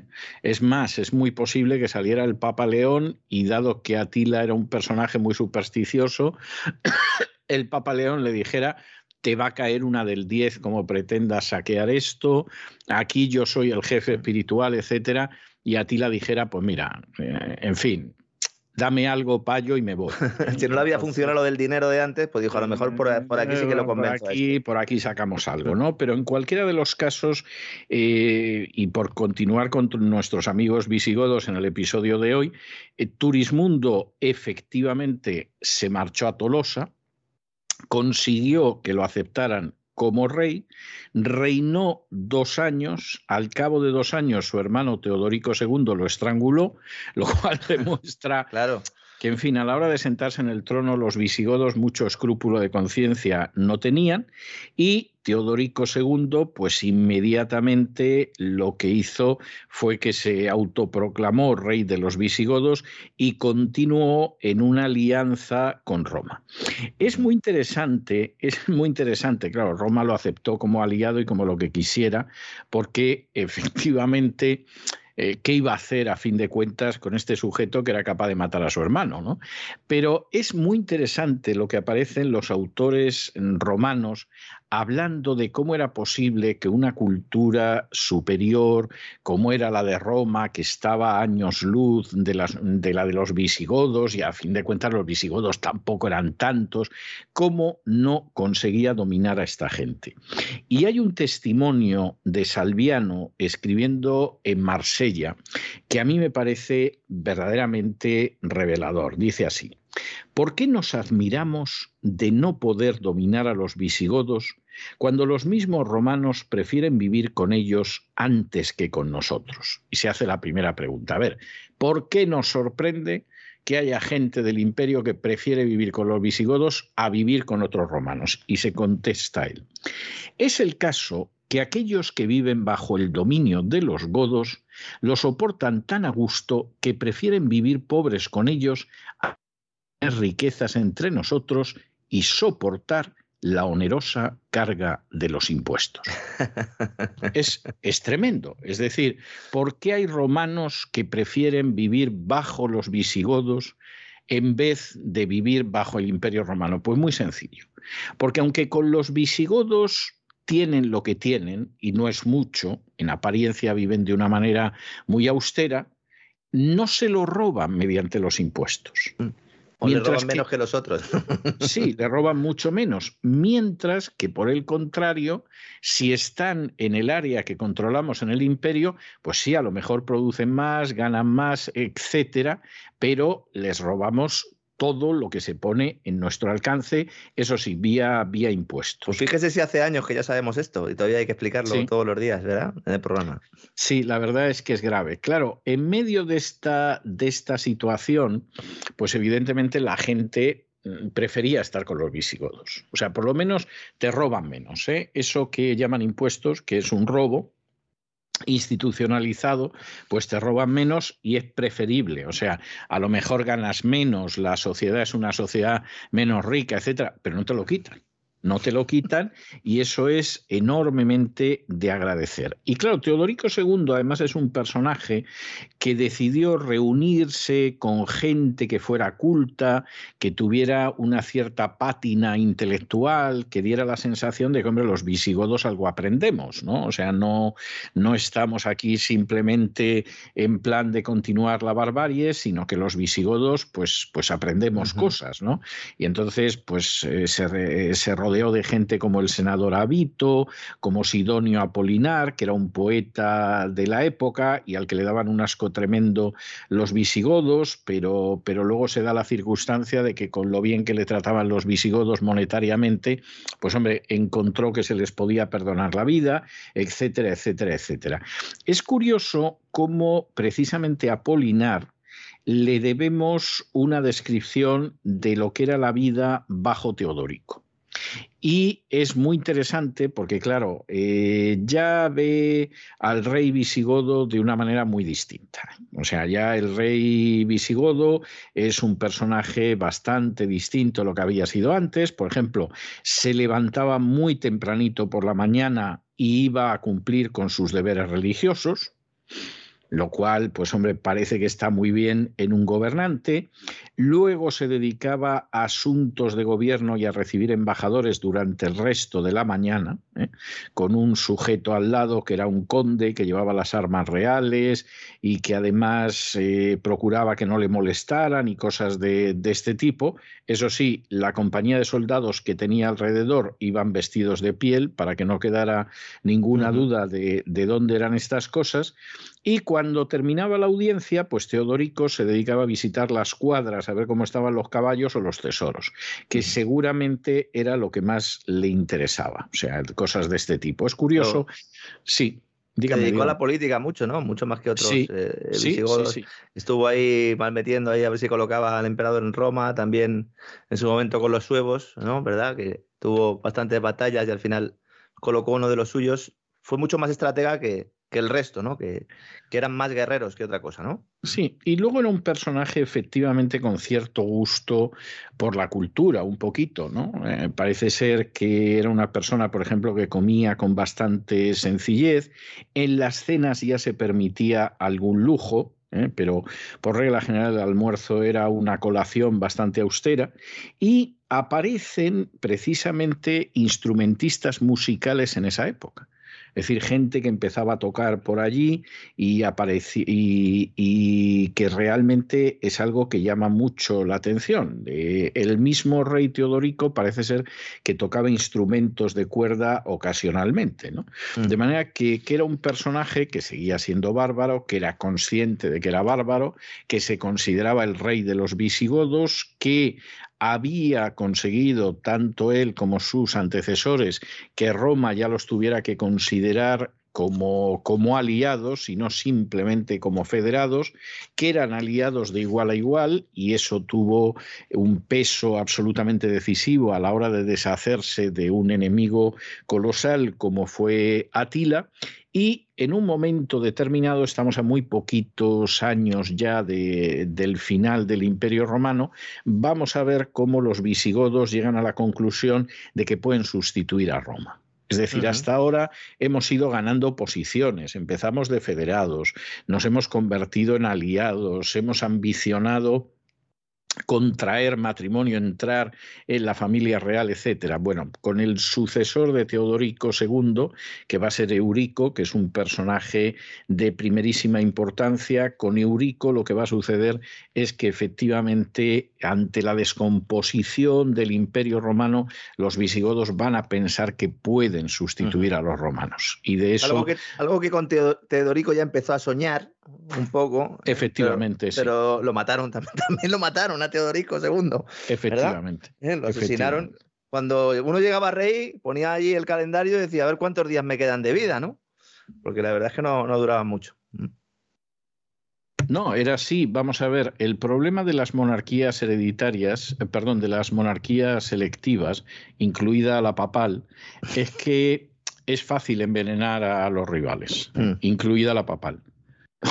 a, veces, a veces según te nombran, ¿verdad? Sí, sí, sí, sí, sí, sí.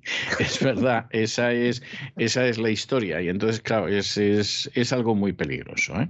Pero en fin, Eurico la semana que viene seguro que nos va a contar cosas enormemente interesantes y yo no sé si vamos a llegar a Don Rodrigo esta temporada, ¿eh? Se lo digo, se lo digo sinceramente, Don Lorenzo, no tengo yo nada claro que al final hablemos de Don Rodrigo y veamos a los primeros musulmanes en el estrecho, no estoy seguro.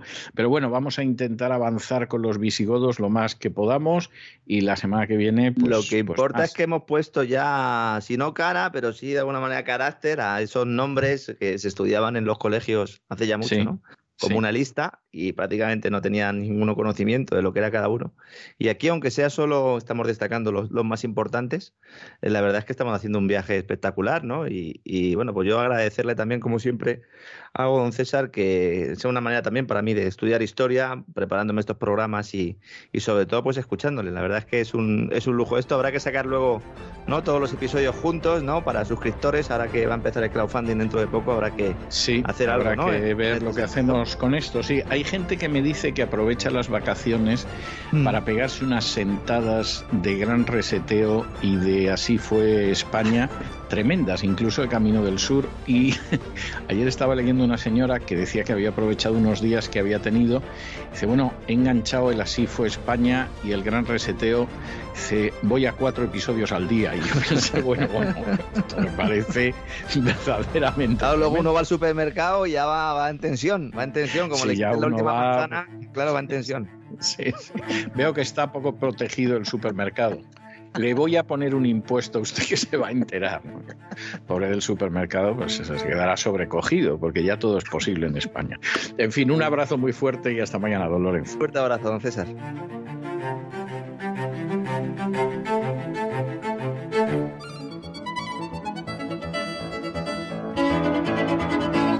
Palabras al aire con Sagrario Fernández Prieto.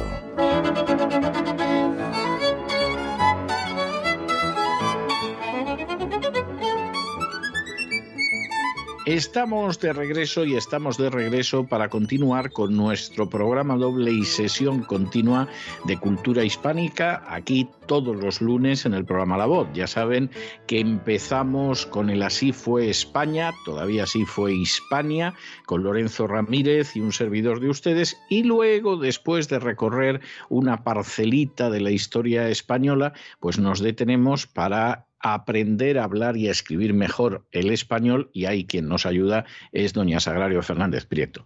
Doña Sagrario, muy buenas noches. ¿Qué nos trae usted hoy? Muy buenas noches, don César. Vamos a empezar con una palabra muy bonita, con raigambre, que nos conecta directamente, si no con nuestros ancestros muy pasados, yo creo que directamente con nuestros padres. La palabra es bonomía. Bonomía, procedente del francés bonhomie, que significa afabilidad, sencillez, bondad y honradez en el carácter y en el comportamiento se utiliza muy de vez en cuando ahora. Yo la última vez que, la escuché puede que haga un, par de años y, me chocó porque hacía mucho que no la escuchaba. Sé que en algún momento hay que, hay que tener cierta edad y no ha caído en, en desuso, se sigue utilizando, pero muy poco. A mí me parece una palabra hermosísima es lo que deberían tener todos, todos los hombres. Bonomía, esa afabilidad, esa bondad, esa honradez, es, es el ideal. Y, y, la palabra esperemos que nunca salga del diccionario, porque si no sale del diccionario quiere decir que se sigue utilizando, sea más o sea menos. Yo la última vez, la última vez que la escuché, fue a un, a un compañero de clase, un antiguo compañero del colegio, que se refirió al primer profesor que tuvimos en el colegio y siempre ha hablado muy elogiosamente de él. Y al hablar de él en un momento determinado, entre las virtudes que destacaba, dice, y la bonomía. Y yo dije, mira, o sea, pero me, llamó la atención, hacía muchísimo que no lo oía. Sí, sí. Yo se lo adjudicaría también a un profesor de instituto, de, de bachillerato, de sexto bachillerato, que fue lo que yo hice. Y, y, sí, alguna vez que he hablado de, de él, porque me, me, gustaba mucho hablar con él, era un gran profesor, hablaba con él a la salida, a veces cuando nos encontrábamos por Toledo, y hablando con mi hermano, yo le describí así, yo hablaba de bonomía, mi hermano se reía de mí y de mis palabras, pero aquel profesor tenía bonomía, es cierto. Bueno, pues continuamos. Vamos a dejar la bonomía mm, lamentablemente a un lado porque ahora ya viene de todo, porque hoy voy a hablar mucho de, de tertulias, de programas de debate y ahí ya sabe usted que hay de todo, hay de todo. Empezamos con una colaboradora de un programa de televisión que dice, van a la, manifestación a hacer un poco de postureo. Vamos a comentar esta palabra, postureo, que es relativamente nueva para lo que significa el desarrollo de una lengua, porque llegó al, al castellano puede que haga unos 15 años. Es una palabra que procede del coloquial posturear y que significa pues una actitud artificiosa, impostada, que se adopta por conveniencia o presunción, mm, se adoptó enseguida, se utilizaba mucho y cuando el diccionario académico comprueba que durante unos años esa palabra se ha mantenido y se ha estabilizado, la incorpora. Y ya le digo que era unos 15 años que se incorporó este postureo y el verbo posturear, que aluden a la adopción de ciertos hábitos, poses y actitudes más por apariencia que por convicción. Es un neologismo que está bien formado y que por lo tanto se aceptó, igual que se han aceptado otros, como ningunear o flirtear, por ejemplo. Así que aquí queda este postureo que por supuesto sigue vigente. Quizá ahora yo creo que hay más postureo que cuando se creó la, la palabra. El postureo es continuo, continuo. Pero bueno, nosotros hablamos de lengua. Y continúo con un artículo de una revista en el que hablan de Blas de Lezo, y dice una frase, Blas de Lezo infligió, repito, infligió una derrota humillante al rey de Inglaterra. infligir es una palabra que no existe el castellano. Esta es, este es un error muy común, así que atención porque es un error en el que cae muchísima gente. En castellano tenemos infligir sin n o infringir. Con, N, pero es un verbo diferente, infringir, eh, con GR, GIR al final, dos verbos diferentes. Infligir procede del latín infligere, mientras que infringir procede del latín infligere, es decir, de verbos diferentes. Infligir, que es el que nos ocupa ahora, procede del latín infligere, que significa herir golpear, causar daño, imponer un castigo, justo lo que al parecer hizo Blas de Lezo. Así que Blas de Lezo infligió, infligió una derrota humillante al rey de Inglaterra. Y recordemos ya para siempre que infringir es quebrantar leyes, órdenes, etc. Infringió las leyes o infringió, eh, sí, infringió las leyes cuando condujo a demasiada velocidad por la carretera, por ejemplo, infringir cualquier ley. Continúo con un comentarista que estaba hablando sobre lo que había dicho un, político, las palabras que había pronunciado recientemente, y dijo, lo dicen a boca llena y se quedan tan tranquilos. Esto en, lo que voy a comentar hoy son expresiones, la mayoría de ellas que me ha preguntado gente cercana o que me han llamado para decirme eso es correcto.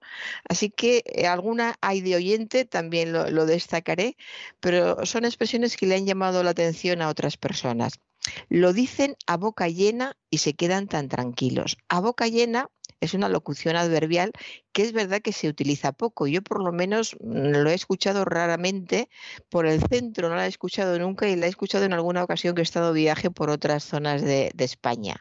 A boca llena es una locución adverbial que significa con claridad, abiertamente, hablando sin rebozo, con toda propiedad o exactamente. Eso significa a boca llena.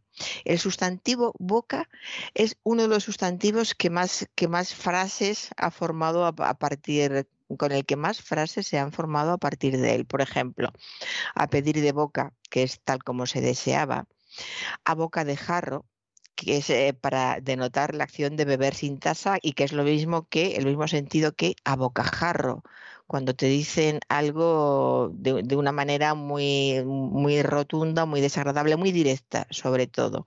Pero luego hay otras que se conocen menos, por ejemplo, a boca de noche. ¿Qué es a boca de noche? Pues al anochecer, a boca de noche me confesó todos sus deseos. A boca de cañón, ¿qué es? A quemar ropa desde muy cerca, a boca de cañón.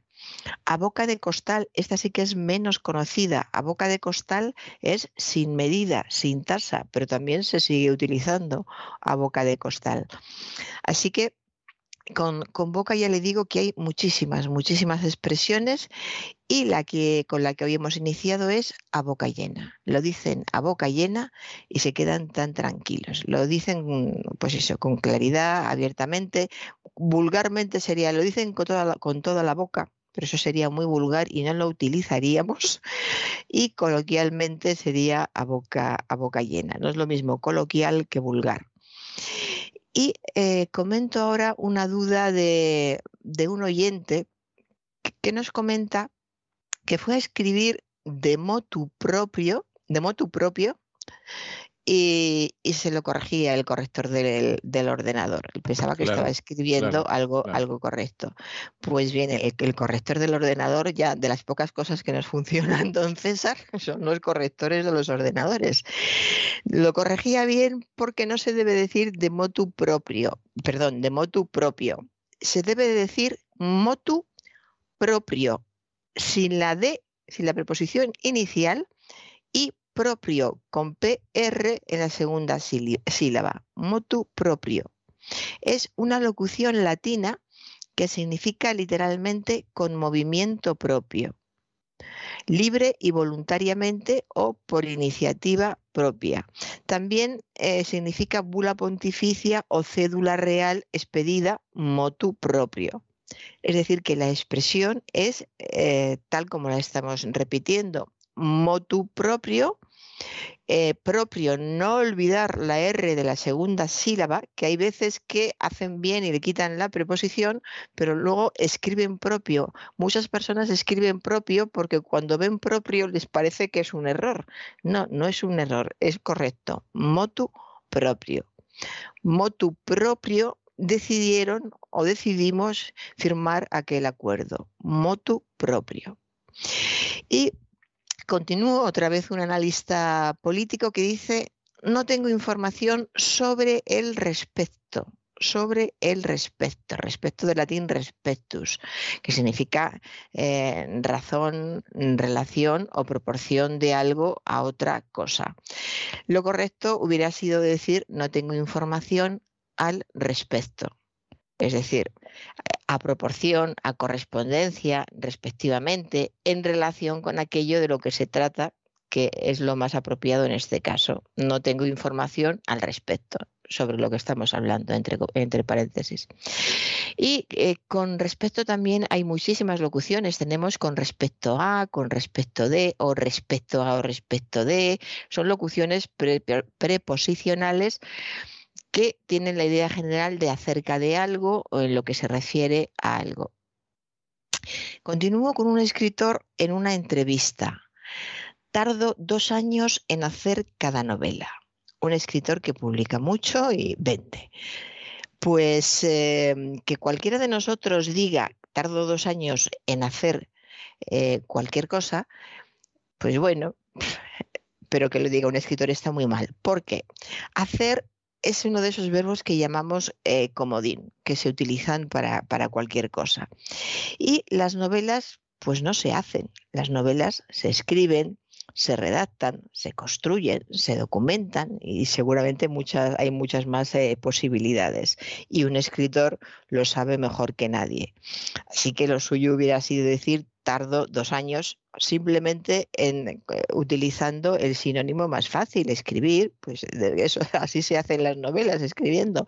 Tardo dos años en escribir una novela o si no, pues en documentarla, en construirla, en redactarla, etcétera. Pero ya digo, lo, más fácil y más correcto sería escribir. Suena muy mal que un escritor con bastantes novelas publicadas piense que los libros se hacen, los libros se escriben. Otro analista político que eh, dice en, una tertulia que Trump habla de Trump y sus antecedentes, refiriéndose a que no hubieran hecho las mismas cosas que lo que se está haciendo ahora respecto a la, a la guerra de Ucrania. Trump y sus antecedentes. Antecedente se refiere a hechos, a circunstancias, a acciones. En este caso, lo que quería decir el, el analista es antecesores. Trump y sus antecesores, anteriores en el tiempo. Trump y sus antecesores no hubieran hecho, no hubieran hecho lo mismo. Antecesores son las personas que preceden a otras en una dignidad, en un empleo, en un ministerio, en una obra, en un encargo. Repito, antecesores. Los antecedentes son hechos, son circunstancias, son acciones. Hay una gran diferencia entre antecedentes y antecesores. Vamos a un comentarista en un, debate puede que tu futuro será más difícil que el mío. Lo del subjuntivo ya es un caso perdido, don César. Es que desconoce el subjuntivo al parecer. Es tremendo, todo, es el tremendo, mundo. de verdad, es tremendo, sí, sí. Todo el mundo. Además, son, son edades eh, muy diferentes.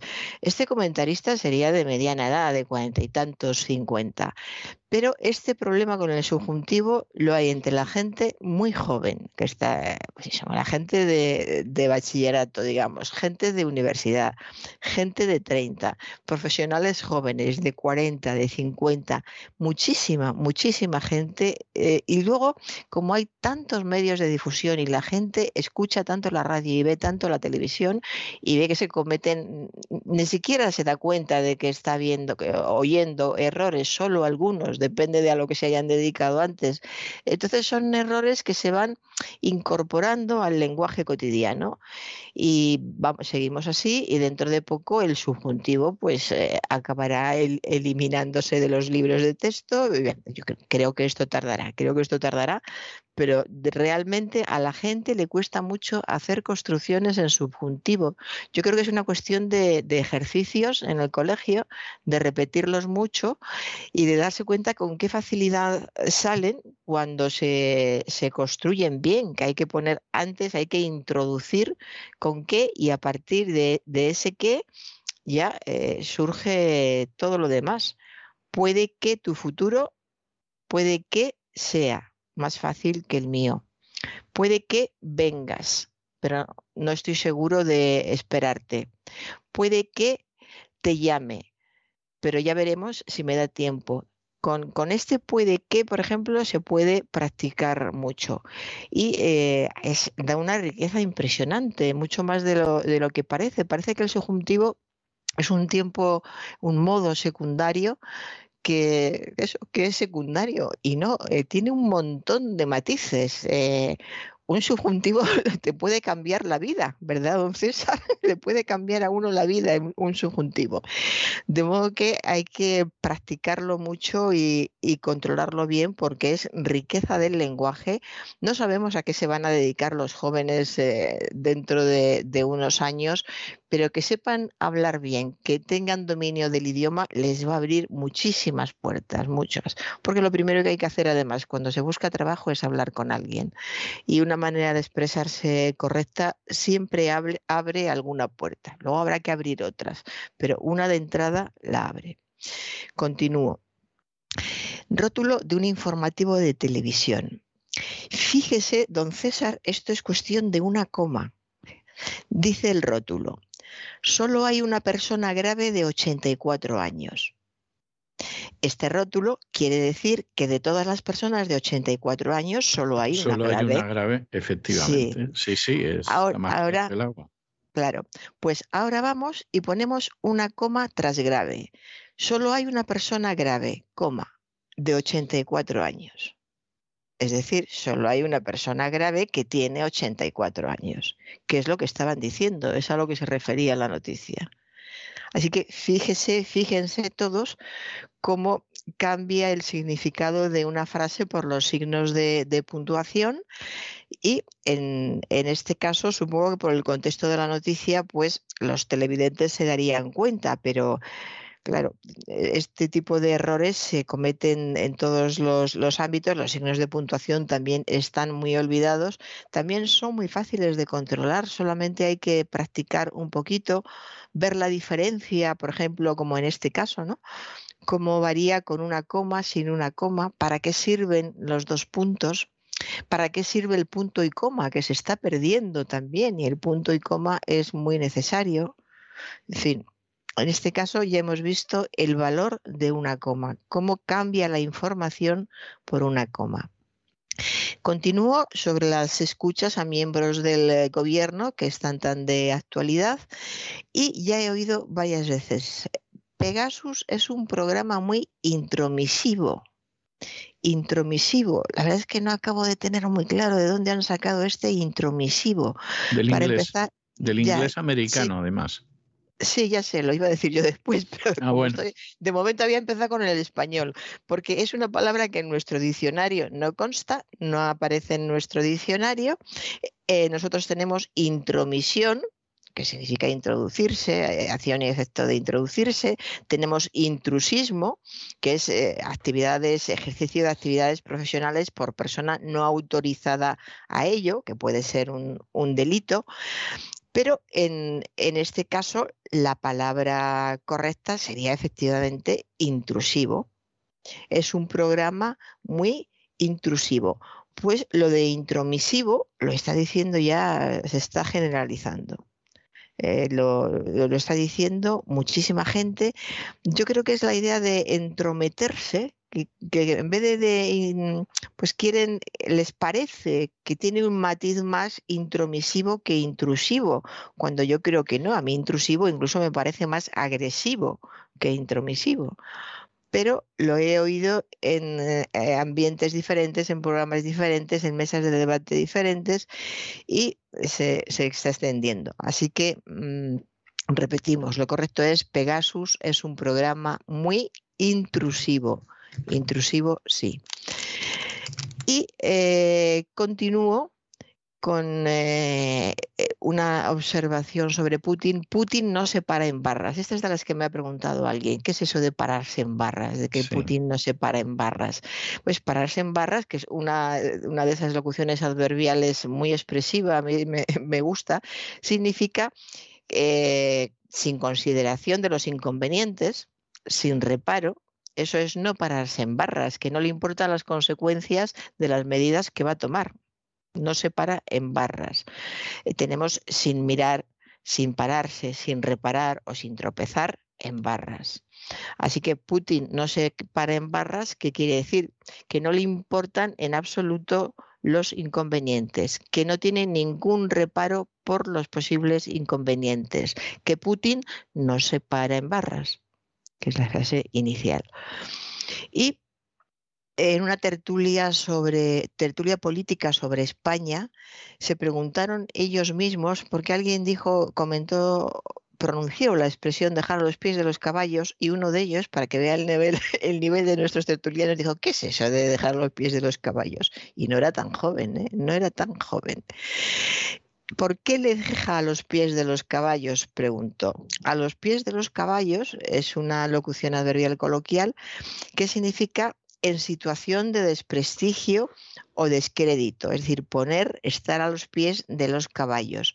Mediante esta frase lo que se indica es que no se dispone de ánimo ni vigor para superar una, una situación, es decir, que alguien está hundido, abrumado, abatido por, la misma, eh, porque la gente piensa que eh, se trata de una persona que está bien y se la pone a los pies de los caballos y, se la pone en muy mal lugar.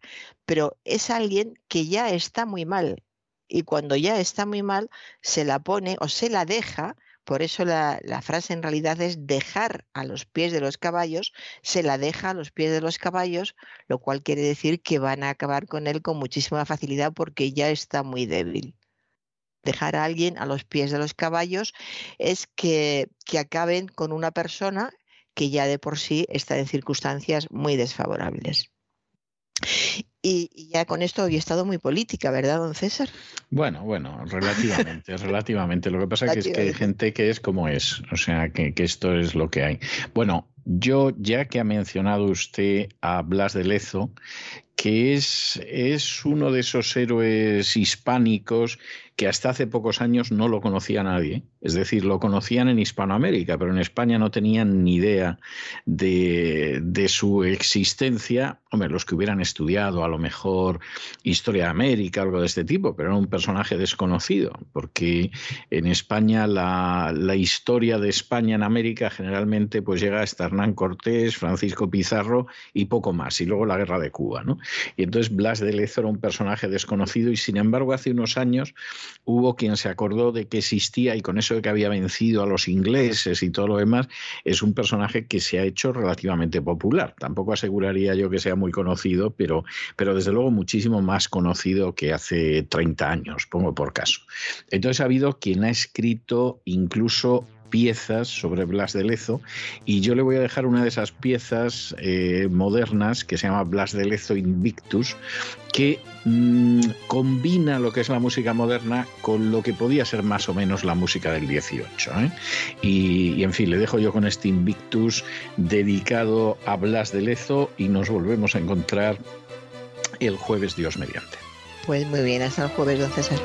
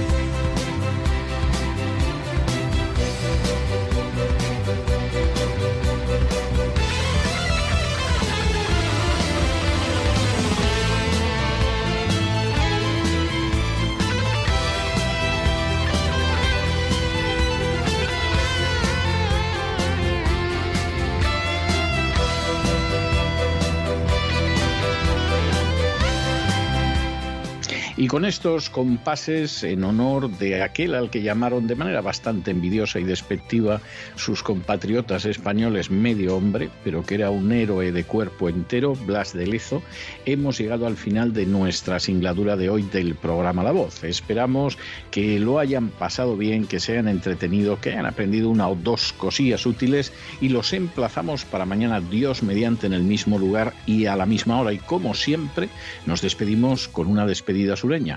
God bless you. Que Dios los bendiga.